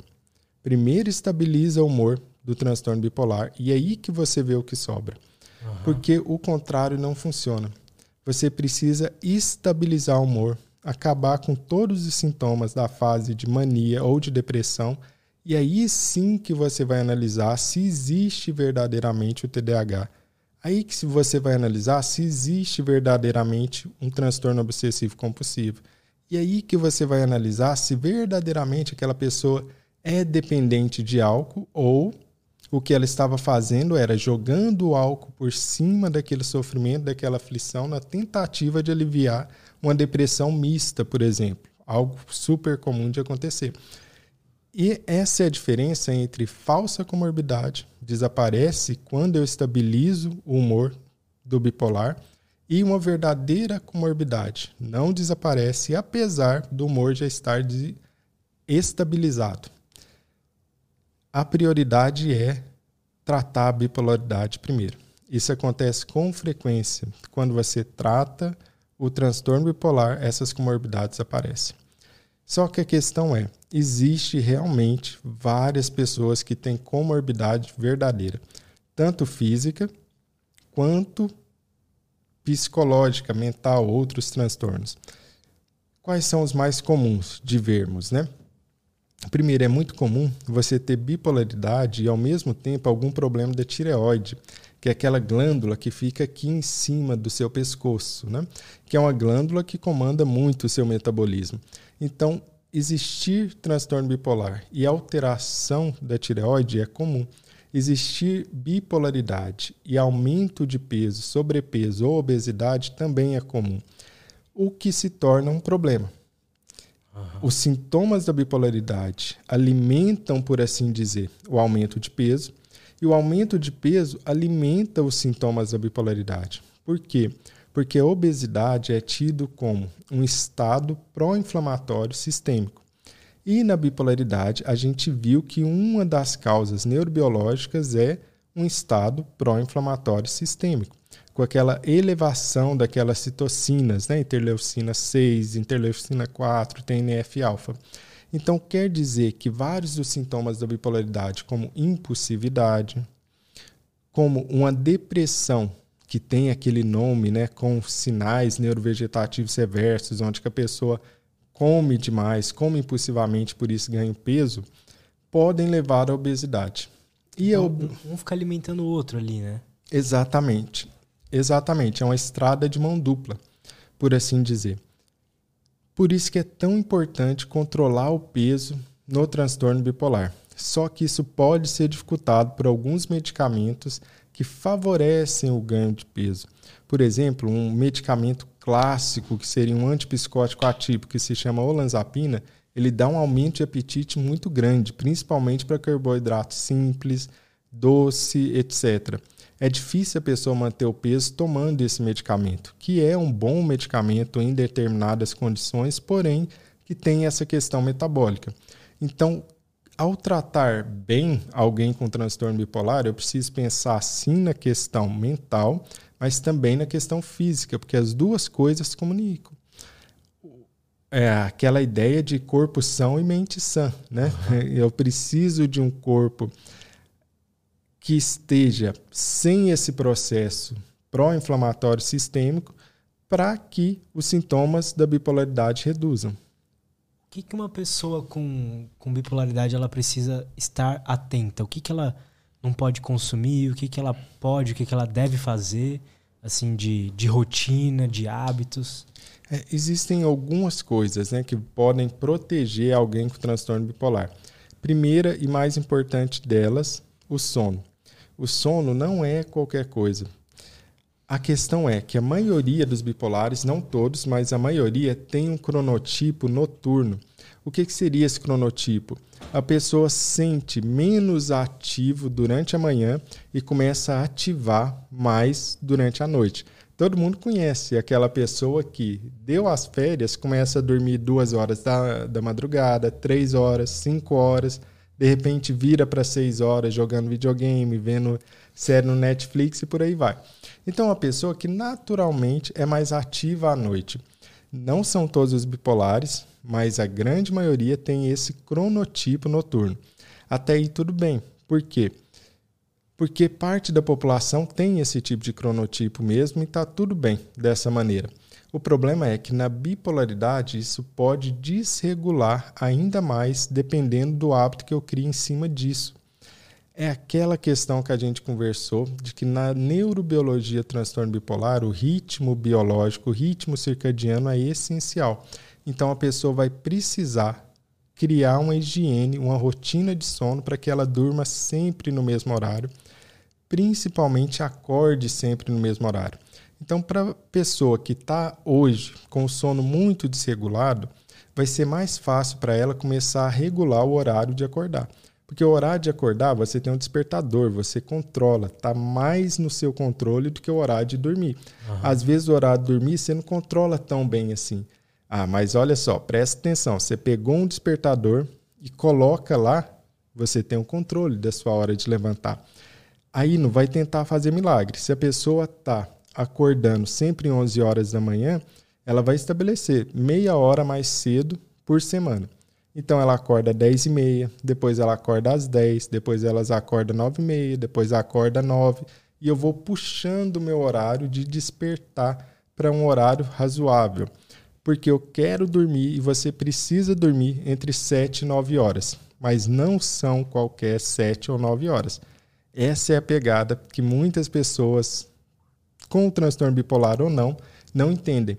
É diferente se eu durmo 7 horas entre 5 da manhã e meio-dia, ou se eu durmo 7 horas entre 10 da noite e 5 da manhã.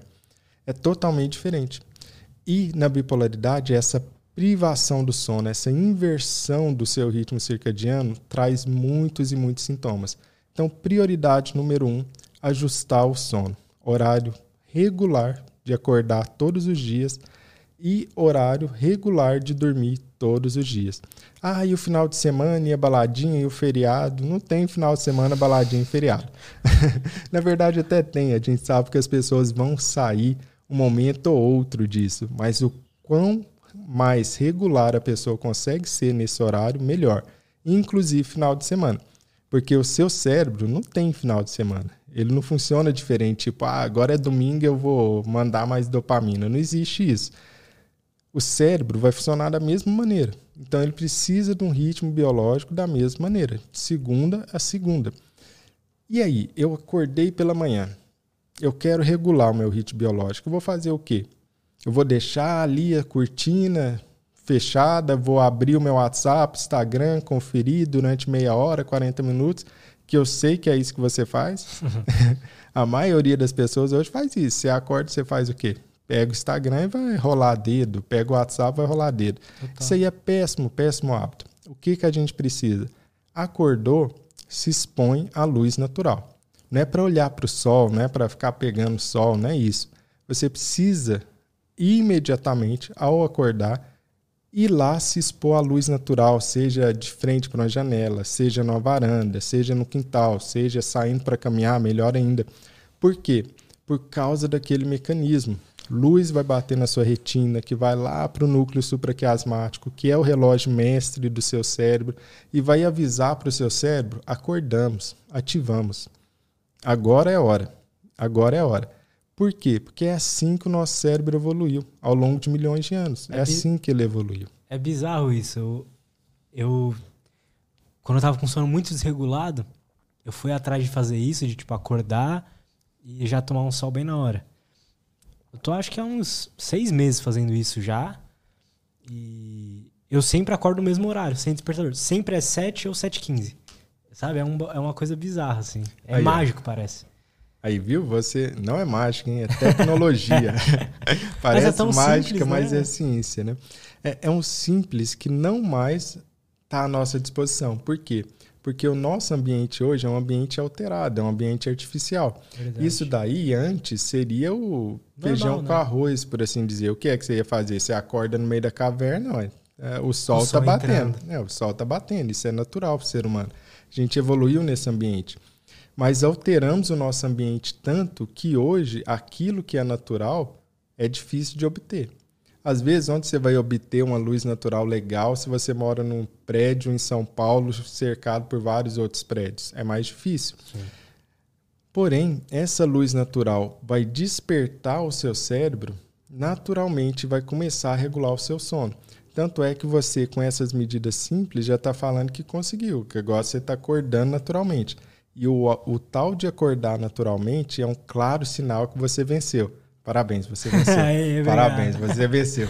Por quê? Porque o seu próprio cérebro está dirigindo isso agora. Você não precisa mais do despertador. E esse é, e essa deveria ser o ritmo biológico de todo mundo. É sinal de um sono saudável. Eu, eu vou adormecer no, no mesmo horário e vou acordar no mesmo horário. Por quê? Seu cérebro é como um relógio, ele gosta de ritmo, ele gosta de ritmo. A melatonina, ela gosta de disparar sempre no mesmo horário, para te dar aquele soninho legal. Depois ela gosta de ir embora no mesmo horário, para o seu cérebro começar a ativar. Só que eu não posso bagunçar com ela.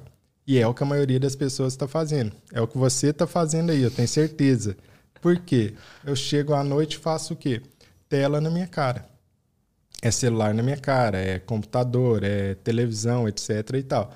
Aí o que, que eu faço? Levo o celular para a cama, computador na cama. Essa luz que está emanando do nosso computador, o seu cérebro compreende como o quê? É dia. É de dia. Tá? Tem luz aqui. Durante a evolução humana não existia o computador. Então, tinha luz é igual a sol, que é igual a dia. Logo, hora de trabalhar. Então, muita gente fica aí com a cara na tela a noite inteira e não entende por que não consegue pegar no sono. Porque a mensagem que você está dando para o seu cérebro é claro: está de dia, é hora de ficar acordado, é hora de ficar ativado. Faz parte de uma boa higiene do sono fazer o quê? Desligar as telas pelo menos uma hora antes do seu horário de dormir e dormir sempre no mesmo horário. Tentar fazer com que sua casa pareça o máximo uma caverna possível. O que é uma caverna? era um local escuro, era um local que tinha no máximo ali uma luzinha amarela, bruxu, bruxelante, né? É, de um fogo, no uhum. máximo isso, né? É, criar esse ambiente onde que você vai conseguir dormir sem barulhos, sem excesso de atividade ou inputs mentais durante ali essa uma hora, uma hora e meia antes de dormir, sempre no mesmo horário. Então essa regulação do ritmo biológico é essencial na bipolaridade. Só que a gente tem algumas coisas que as pessoas não percebem. E aí vale para qualquer pessoa sofrendo com insônia. A gente tem algumas coisas que se chamam Zeitgeber, que basicamente é uma, uma palavra em alemão que significa aquilo que dá o tempo, aquilo que está doando o tempo, que são marcadores de ritmo biológico para o seu cérebro. Ah, peraí, que negócio é esse? É que o seu sono é uma atividade das 24 horas do dia. Você quer consertar a sua insônia à noite? É uma atividade de 24 horas por dia que eu tenho que usar esses elementos a meu favor. Quais são os elementos? Luz. Então, eu preciso usar a luz a meu favor. Foi o que você fez, luz natural pela manhã. Você tem horário de alimentação. Como assim horário de alimentação? É isso, dá uma dica para o seu cérebro. Você precisa sempre se alimentar nos mesmos horários. Horário de atividade física, de preferência sempre no mesmo horário. Mas peraí, eu não consigo ser todo dia no mesmo horário. Então vai no horário que der. atividade física é tão importante que qualquer hora que der, vai lá e faz. Mas se tem atividade física, você pode escolher sempre no mesmo horário. Tudo isso está levando informações para o meu cérebro de que, olha, esse é o nosso ritmo. É assim que tem que ser. Quando chegar à noite, ele vai saber que é hora de dormir. E um outro tipo de movimento que poderia, em menor grau, em menor intensidade, dar o ritmo biológico é a socialização. Por incrível que pareça, aquele momento que você socializa, que vê o pessoal, também informa para o seu cérebro qual é o horário do dia que está acontecendo isso. Né? Quando você manipula o seu ambiente a seu favor, de modo que todos esses elementos estão alinhados sempre em uma rotina, o que é que acontece? Chega à noite, seu cérebro entende, olha, é hora de dormir. 10 horas da noite, deixa eu dar uma dormidinha aqui. Não tem luz, não tem socialização, né? Ele vai compreender isso. Então eu começo o meu trabalho de corrigir a insônia lá pela manhã. Porque olha que legal que você falou, ó. Eu tava com problema de insônia, tava com problema de dormir. Aí eu comecei a levantar pela manhã me expor luz natural. Ou seja, você começou reduzindo o seu sono, não no desespero. Você começou a melhorar a sua insônia, não no desespero à noite, mas pela manhã na hora que você acorda. Verdade. Olha que legal isso. Por isso que eu sempre digo, problema de insônia é um problema das 24 horas, não é lá chegar no meia hora antes de dormir e vamos tentar salvar o mundo e tomar remédio, o que é um grande problema. O, o medicamento para dormir ele deve ser utilizado em alguns casos, mas nem de longe é a primeira opção. Esse é um problema hoje em dia na mentalidade das pessoas, no excesso de prescrição de medicamento para dormir, que é o quê? Não estou dormindo bem? Vou tomar Rivotril, vou tomar Zopidem e por aí vai. Peraí, não é bem assim. A primeira linha de tratamento para insônia em qualquer lugar do mundo é uma só: higiene do sono se você tem uma insônia aguda de menos de três meses. Se você tem uma insônia de mais de três meses, aí é a hora do remédio? Não. A primeira linha de tratamento é algo chamado TCCI Terapia Cognitivo Comportamental Específica para Insônia. Daí TCCI. Veja que a primeira linha de tratamento não passa por remédio, mas sim por mudanças comportamentais. Não é o que a gente vê na prática. Total, né? As pessoas estão tomando medicamento demais para dormir. Algumas pessoas realmente vão precisar, mas arrisco a dizer que a imensa maioria das pessoas que tomam hoje medicamento para dormir, de maneira alguma deveriam estar tomando. Deveriam estar ouvindo o Lutz Podcast e colocando em prática isso aí. Verdade. Cara, tem alguma. Assim, porque eu conheço muita gente que usa que fala assim, ah, eu, mas eu preciso do celular para eu pegar no sono, né? Fica lá no YouTube, Netflix, até cair no sono. Isso pode prejudicar também a qualidade do sono, porque às vezes ela vai lá, ela tá lá assistindo, caiu no sono, dormiu nove horas, mas isso pode ter prejudicado a qualidade do sono dela? Pode ser que ela fique mais cansada? Ah, com certeza. A imensa maioria, inclusive aí pode colocar a imensa maioria das pessoas que acham que são pessoas noturnas, ah, eu durmo só de madrugada, não sei o quê, coloca na fazenda, coloca eles na fazenda sem televisão, sem celular para você ver o que acontece. O sono começa a bater 8 e meia, 9 horas da noite.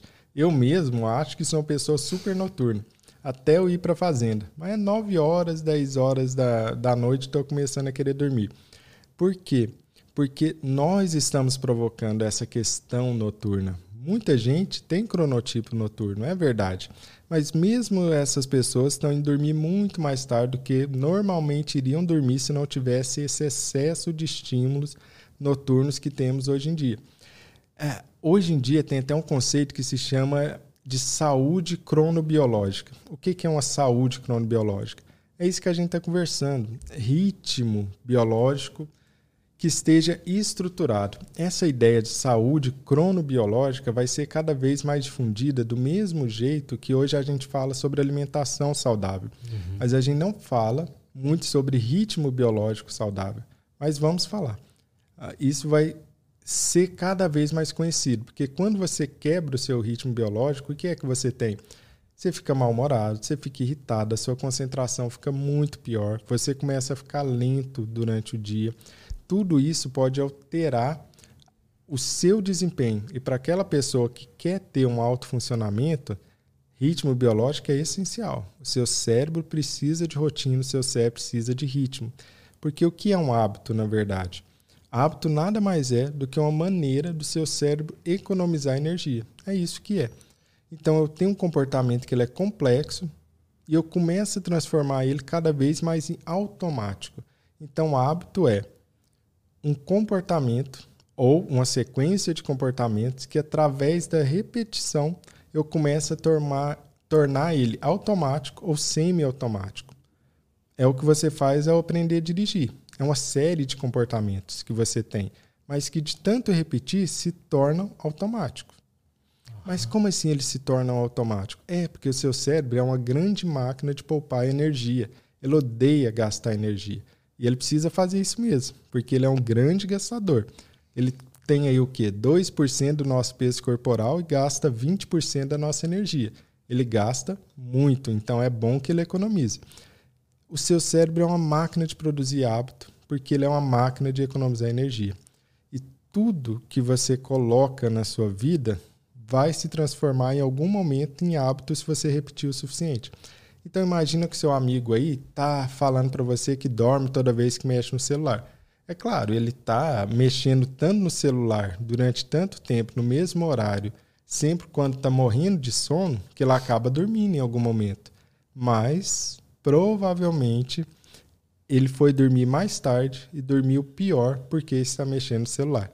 Não tem segredo. A luz para o seu cérebro representa uma coisa só: sol, dia, hora de ficar acordado. É, cara, e diferença entre a bipolaridade do homem e da mulher? Porque você tinha me falado que, é, por exemplo, na mulher após parto, a, depress a depressão pós-parto, né, costuma ser mais comum nas mulheres bipolares e tal. Então, me explica um pouco sobre essa diferença. É, existe aí uma questão na mulher que os homens bipolares basicamente não enfrentam que são oscilações dos hormônios femininos, basicamente o estrogênio. Quando é que a mulher experimenta oscilações no nível de estrogênio?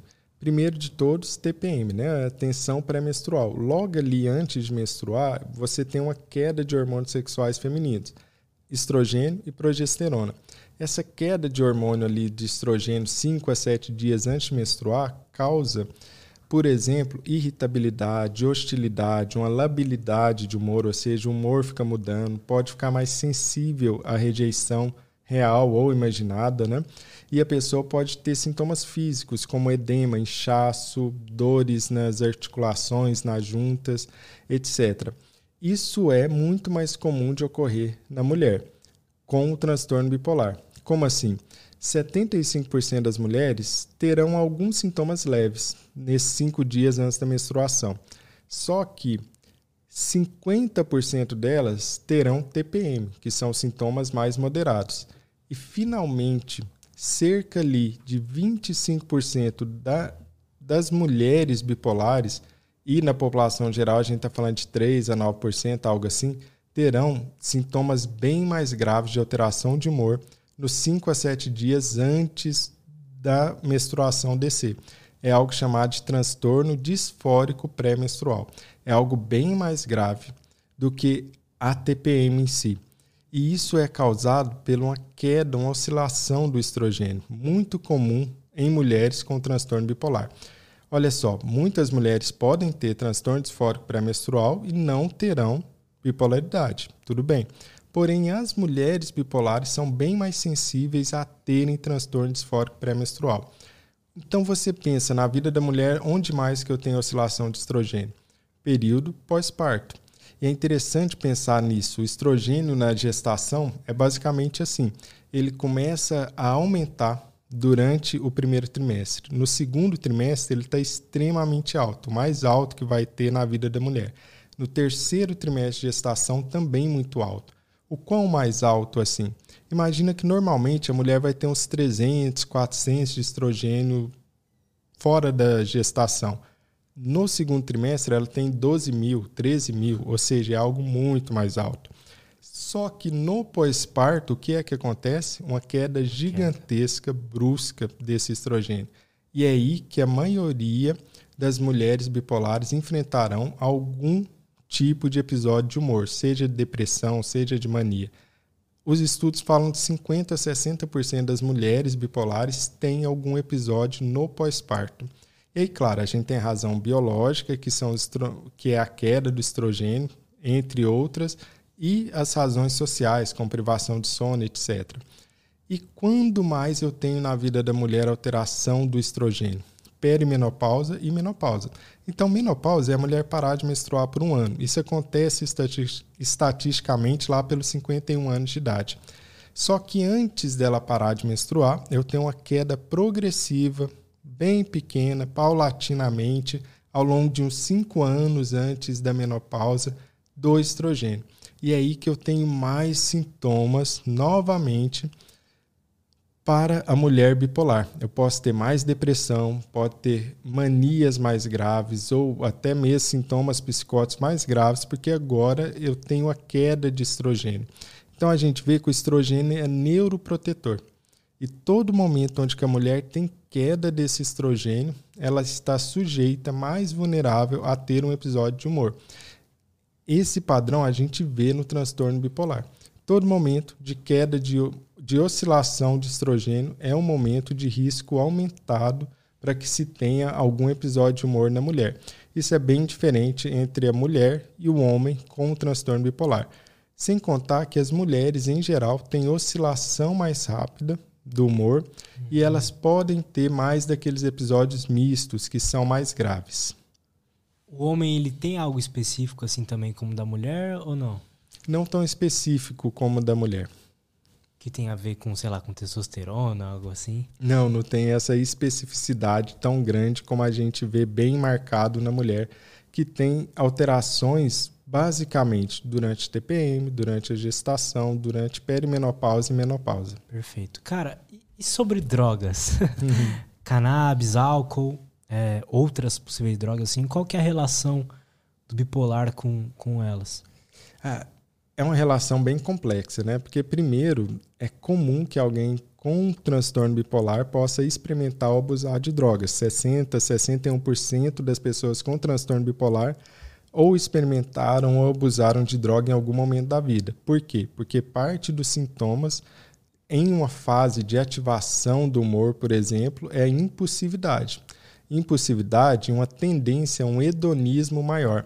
É aquela aumento de energia, aumento de atividade potencialmente dolorosos, mas que geram prazer imediato. Então, a droga acaba acontecendo ou acaba aparecendo como uma alternativa viável para ter prazer imediato, independentemente das consequências que isso traz. E aí a gente tem que falar e começar falando por ela, que é a maconha. Porque a maconha hoje em dia tem muita bobagem sendo dita por aí.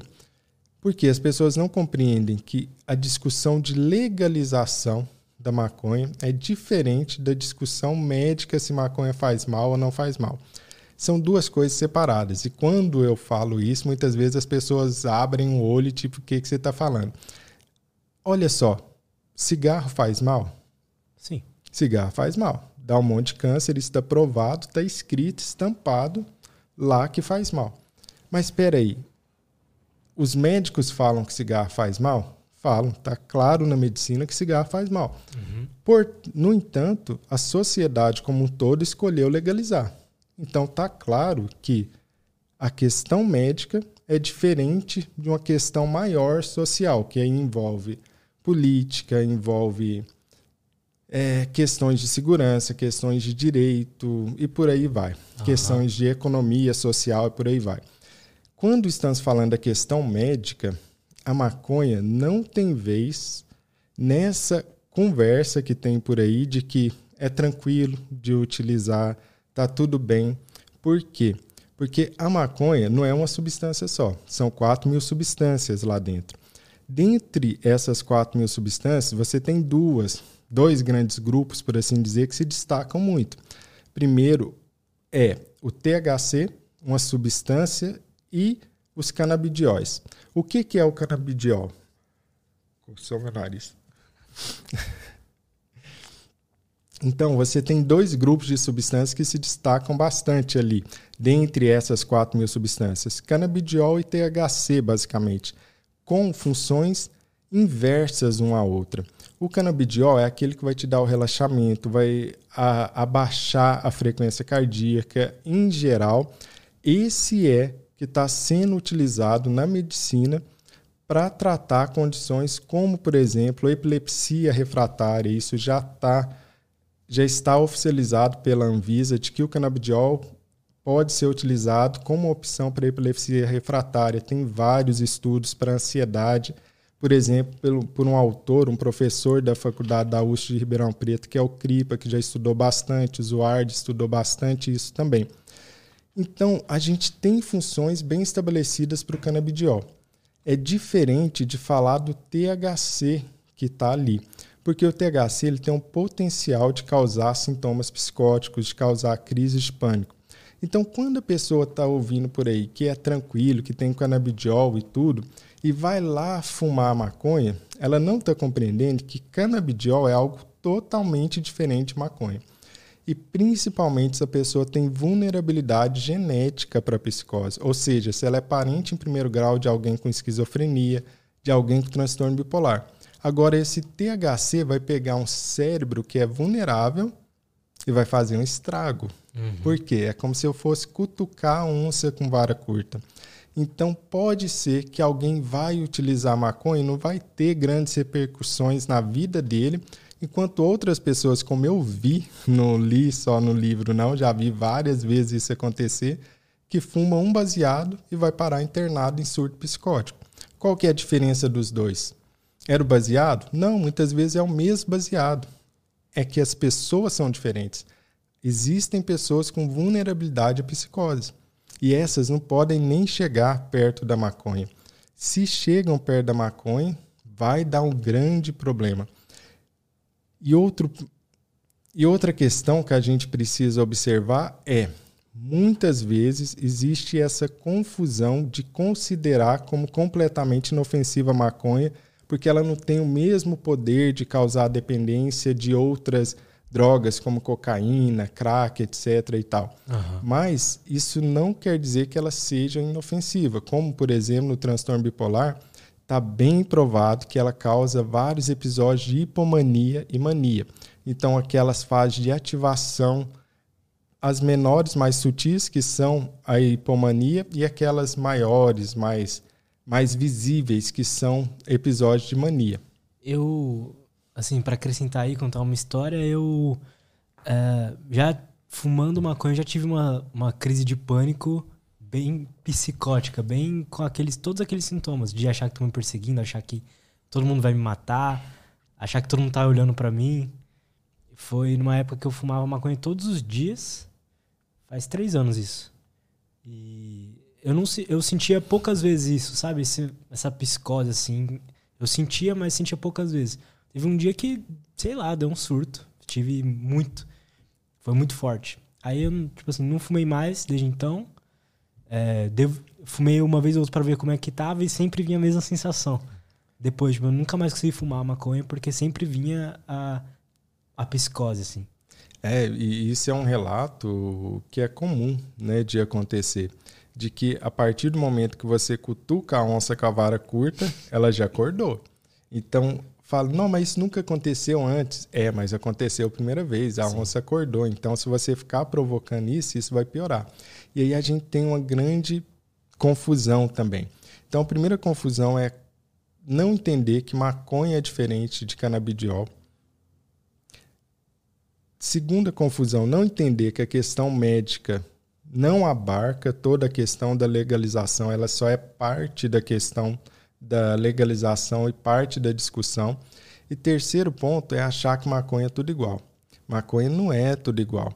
Você tem aquela maconha prensada que vai vir lá de países sul-americanos, sul que vai ser misturado com um monte de coisa ali que você nem sabe o que está acontecendo e o que, que você está jogando para dentro do seu organismo. Você vai ter aquela maconha de flor, você vai ter aquela maconha que ela foi artificialmente criada para ter um THC maior. E é necessário a gente pensar qual tipo de maconha que a pessoa está usando. Por quê? Porque a média, e esse é um estudo super interessante que se tem, a média de THC que a gente tinha na maconha lá em 1960 era de 2%. Hoje, a média que a gente tem de THC na maconha é de 20%. A gente deu um salto de 10 vezes a concentração de THC na maconha. Quer dizer que a maconha que temos hoje é muito mais rica, mais forte em THC que é justamente a, a substância capaz de causar crise de pânico, de causar psicose, do que anteriormente.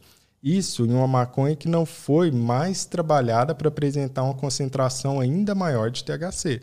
Quanto mais THC, maior o risco dela causar estrago. Então pode ser confundido às vezes que a pessoa pega uma maconha que tem muito THC e começa a apresentar sintomas. Ela pega outra que tem pouco, ela fala, ah, tá de boa, deixa eu continuar. Só que aí ela pega outra que tem muito, começa a ter novamente os sintomas, outra vez. São confusões que estão aí atrás de uma, ideo, de uma ideologia sobre maconha e como quase qualquer ideologia, emburrece, né? Quando você não vê as coisas como um todo, quando você não passa a olhar as nuances da questão que estão por trás da maconha na nossa sociedade agora, que é um debate muito importante porque a legalização é uma realidade. Quem viajou aí para para Holanda inicialmente, para Amsterdã, quem viajou para São Francisco, que só tem maconha hoje em dia, é impressionante. Total, é. Eu acho que foi o, o Congresso Americano de Psiquiatria 2019. Foi lá e eu fui é, no Congresso americano, vou todo ano que tem, mas nas pandemias não tiveram, né? Você tem tudo de maconha que você imaginar. Tem chiclete, tem é. adesivo, tem absolutamente tudo que existe de maconha, existe, né? Tem lá em São Francisco. No Uruguai, mesma coisa. Então, esse movimento de legalização, essa discussão, provavelmente em algum momento vai chegar no Brasil. E a gente tem que estar preparado para ter discussões mais inteligentes ou mais abertas a nuances do que essa coisa de que é o fim do mundo e essa coisa de que ah, é a melhor coisa do mundo, vamos Entendo. deixar no oba-oba. Entendo. Parece que a, a, a, necessidade de legalizar, que é uma coisa, se você olhar pelo lado, por exemplo, cigarro legalizado, álcool é legalizado, então a maconha deveria ser legalizada. Essa, essa vontade que as pessoas têm da maconha ser legalizada acabou banalizando também um pouco, tentando reduzir tipo, os reais riscos da maconha, sabe? Pra falar assim, não, a maconha ela não, não traz nenhum mal, não traz nenhum. É, nenhum lado negativo. Então ela deveria ser legalizada, mas não uma coisa necessariamente tem a ver com a outra, né? É, porque os extremos, eles sempre emburrecem, né? Toda vez que você vê uma posição muito extrema, provavelmente é uma opção que tem é uma, uma visão que tem muitos e muitos pontos cegos, né? Por isso, justamente por isso ela é tão extrema. É, e essa ideia de liberar a qualquer custo, porque não tem problema nenhum em liberar, não é bem assim. À medida que você tem uma disponibilidade maior no ambiente, isso acaba levando a um uso maior. Por exemplo, tem um, tem um, estudo super interessante. Se não me engano, era na Inglaterra ah, alguns séculos atrás, não lembro o que, que era. Só sei que tinha gás encanado nas casas e esse gás era potencialmente letal. Então você tinha um número muito alto de suicídio por conta desse gás. Inclusive, uma escritora famosa morreu dessa maneira, se suicidou dessa maneira. Até que decidiram fazer o quê? Vamos cortar esse gás das casas.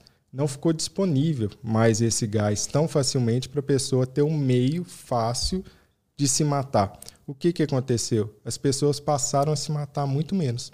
Porque a tese era o quê? Um falava que ah, a pessoa quer se matar, ela vai se matar de todo jeito. E outra falava que não. Se a gente diminui a disponibilidade do meio dessa pessoa se suicidar, a pessoa não vai se suicidar.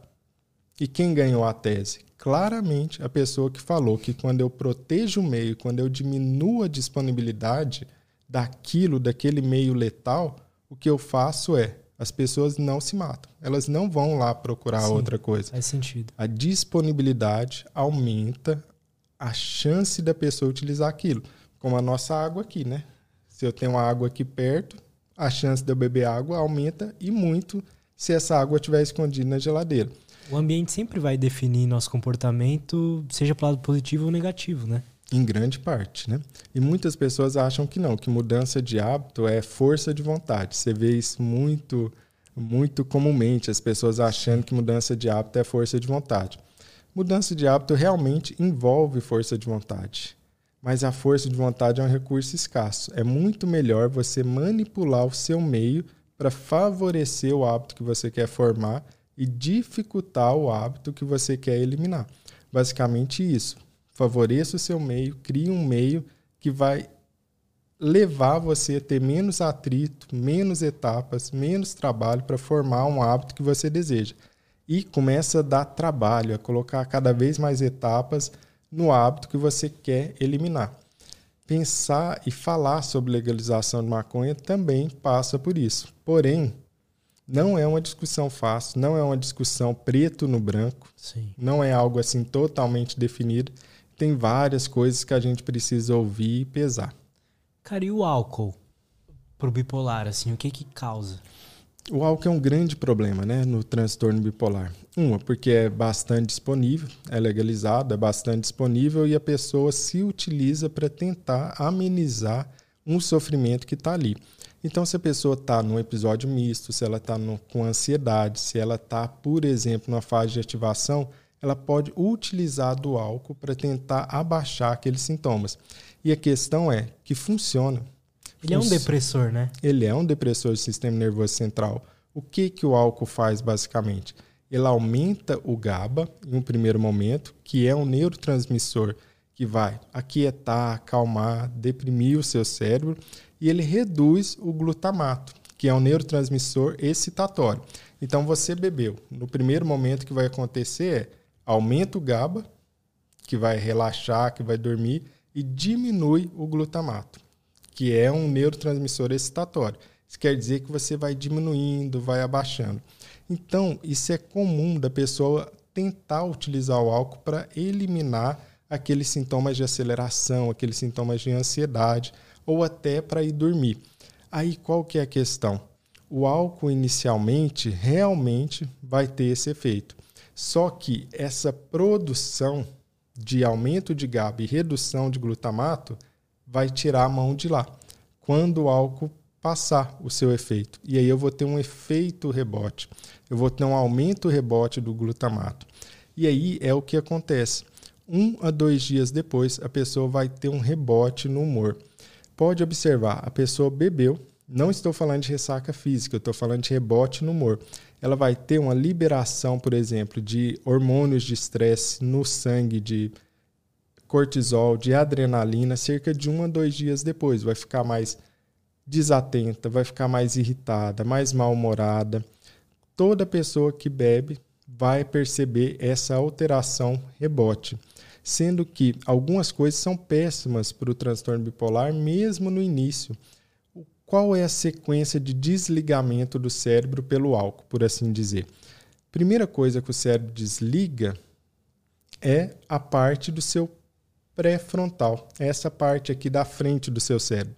Peraí, se o álcool desligou isso, o que, que esse pré-frontal faz? Ele é o seu freio social, basicamente. Uhum. É por isso que muita gente bebe para criar coragem. Desligou o meu pré-frontal, reduziu a minha amarra, a minha vergonha, a minha timidez e eu vou lá para querer a mulher que eu estava querendo paquerar. Então ele costuma, ele continua sendo um depressor do sistema nervoso central. É simplesmente que desliga o freio primeiro. E por isso, às vezes, as pessoas confundem. Quem fala, mas como assim o álcool é um depressor do sistema nervoso central se eu fico alegrinho, eu fico mais falante, eu fico mais comunicativo? É, porque a primeira coisa foi tirar o seu freio, desligou o seu pré-frontal. Continuou bebendo, ele vai desligando. Agora você começa a falar enrolado, desligou uma outra parte do seu cérebro, né? Depois você começa a ter dificuldade de se equilibrar. Opa, desligou outra parte do seu cérebro. Depois você está batendo a cabeça na mesa, porque você está com sono, porque você continuou bebendo. Aí continuou bebendo mais, está caindo na sarjeta. Bebeu mais, foi para o hospital em coma alcoólico. Então ele vai desligando partes cada vez mais profundas do seu cérebro. Então não confunda essa ideia de que o álcool te deixa alegrinho. Isso é só esse efeito bifásico que o álcool tem. Mas qual que é o problema? Durante uma fase de mania, no transtorno bipolar, a pessoa já está impulsiva. E aí eu retiro o freio, que já estava pouco, o que é que vai dar isso? Boa coisa é que não vai dar. Total. Então o álcool traz inúmeros problemas, tanto no rebote no primeiro e no segundo dia, ou no segundo dia no humor, quanto até mesmo seu efeito agudo, de retirar o freio, o pouco freio que a pessoa tinha. Sem contar o problema principal, a alteração de sono que o álcool traz. Muita gente bebe para induzir o sono. E isso vai funcionar? Sim, o álcool é um indutor do sono. Porém, o que não conta, e o álcool sempre tem essas armadilhas, como toda droga tem, toda resposta fácil é assim, sempre tem uma pegadinha, né? O álcool induz o sono e acaba com a qualidade do seu sono. Ele superficializa o seu sono. É por isso que você dorme mais rápido, sim, mas seu sono é uma porcaria. Não tem, não passa por todas as fases que deveria passar e no outro dia você está muito mais cansado. E, como vimos, o transtorno bipolar tem a ver com ritmo biológico. E a base da melhora do transtorno bipolar é o quê? Sono regular. Se eu bebo, acabou meu sono regular, acabou a qualidade do meu sono. Você pode até dormir o número de horas adequado, mas vai ser de uma qualidade sofrível. E isso vai alterar o seu sono terrivelmente. Infelizmente, o álcool é muito utilizado por várias pessoas com transtorno bipolar na tentativa de automedicar aquele desespero, aquela aflição. Mas se torna um problema, né? Aquela via de mão dupla. O transtorno bipolar leva ao álcool, o álcool leva, piora o transtorno bipolar, e aí joga mais álcool, e aí piora Nossa. o transtorno bipolar. Caraca. Cara, é, é. acontece mesmo. Cara, Renato, muito obrigado, cara. Eu que agradeço pelo convite. Gostei viu? demais desse papo, gostei demais. Que bom, fico feliz de saber e queria te agradecer por mais uma vez abrir esse espaço para falar sobre esse assunto, que eu sou completamente apaixonado sobre transtorno bipolar e quem sabe a gente continuar levando essa mensagem para mais e mais pessoas, né? Porque afinal de contas são 8 milhões, né, de bipolares no Brasil. Não são não são não é pouca coisa, por assim dizer. 8 né? milhões, caralho. Sim, o melhor estudo que a gente tem mundialmente fala que são 4,8% das pessoas no mundo são bipolares, estão dentro do espectro bipolar. 4,8% da população brasileira hoje tem em torno de 8 milhões você coloca aí pelo menos mais uma pessoa que ama esse bipolar e esse bipolar ama ela, né? Estamos falando aí de 16 milhões de pessoas no mínimo. Então é algo que é uma mensagem que a gente precisa espalhar mais porque gera imenso sofrimento a questão do transtorno bipolar e lembrando, apesar de não ter cura, é algo que tem controle, que tem melhora, que a pessoa fica bem com o tratamento adequado mas ela precisa receber o diagnóstico, ela precisa saber que existe transtorno bipolar e por isso que espaços como esse são tão importantes, porque a gente está dando a oportunidade de mais pessoas se reconhecerem, de mais pessoas compreenderem o que é o transtorno bipolar e até se identificarem com isso. Porque muita gente é e não sabe. E ao não saber, não trata adequadamente e as coisas só vão piorando. Por isso que é tão importante a gente falar sobre isso, por isso que quem quiser, eu tenho lá o meu Instagram que eu publico conteúdos diariamente para quem quiser. Tem o canal do YouTube também. Na tentativa e na missão de levar isso para todas essas pessoas que ainda não conhecem ou ainda não têm todas as informações suficientes para melhorar. Porque tem melhora, tem esperança e a pessoa fica bem. Boa. Galera, todas as redes sociais do Renato estão aí na descrição, estão aí na descrição, canal no YouTube, Instagram, se você quer aprender mais sobre bipolaridade, vão lá, acompanha ele. É, se, se ela se identificar com algum dos sintomas que a gente falou aqui, ela acha, nossa, ele descreveu minha vida, procurem ajuda, né? Procurem, Sem vão dúvida. lá, consumam conteúdo, depois vão lá, procurem ajuda psiquiátrica e tudo mais, para ver se você consegue ter o, o, diagnóstico. E é isso. Renato, mais uma vez, muito obrigado. Um abração, viu? Muito obrigado. obrigado. Galera, muito obrigado por quem acompanhou até aqui. Um abraço. Deixa um like no vídeo, se inscreva no canal. Até a próxima e tchau.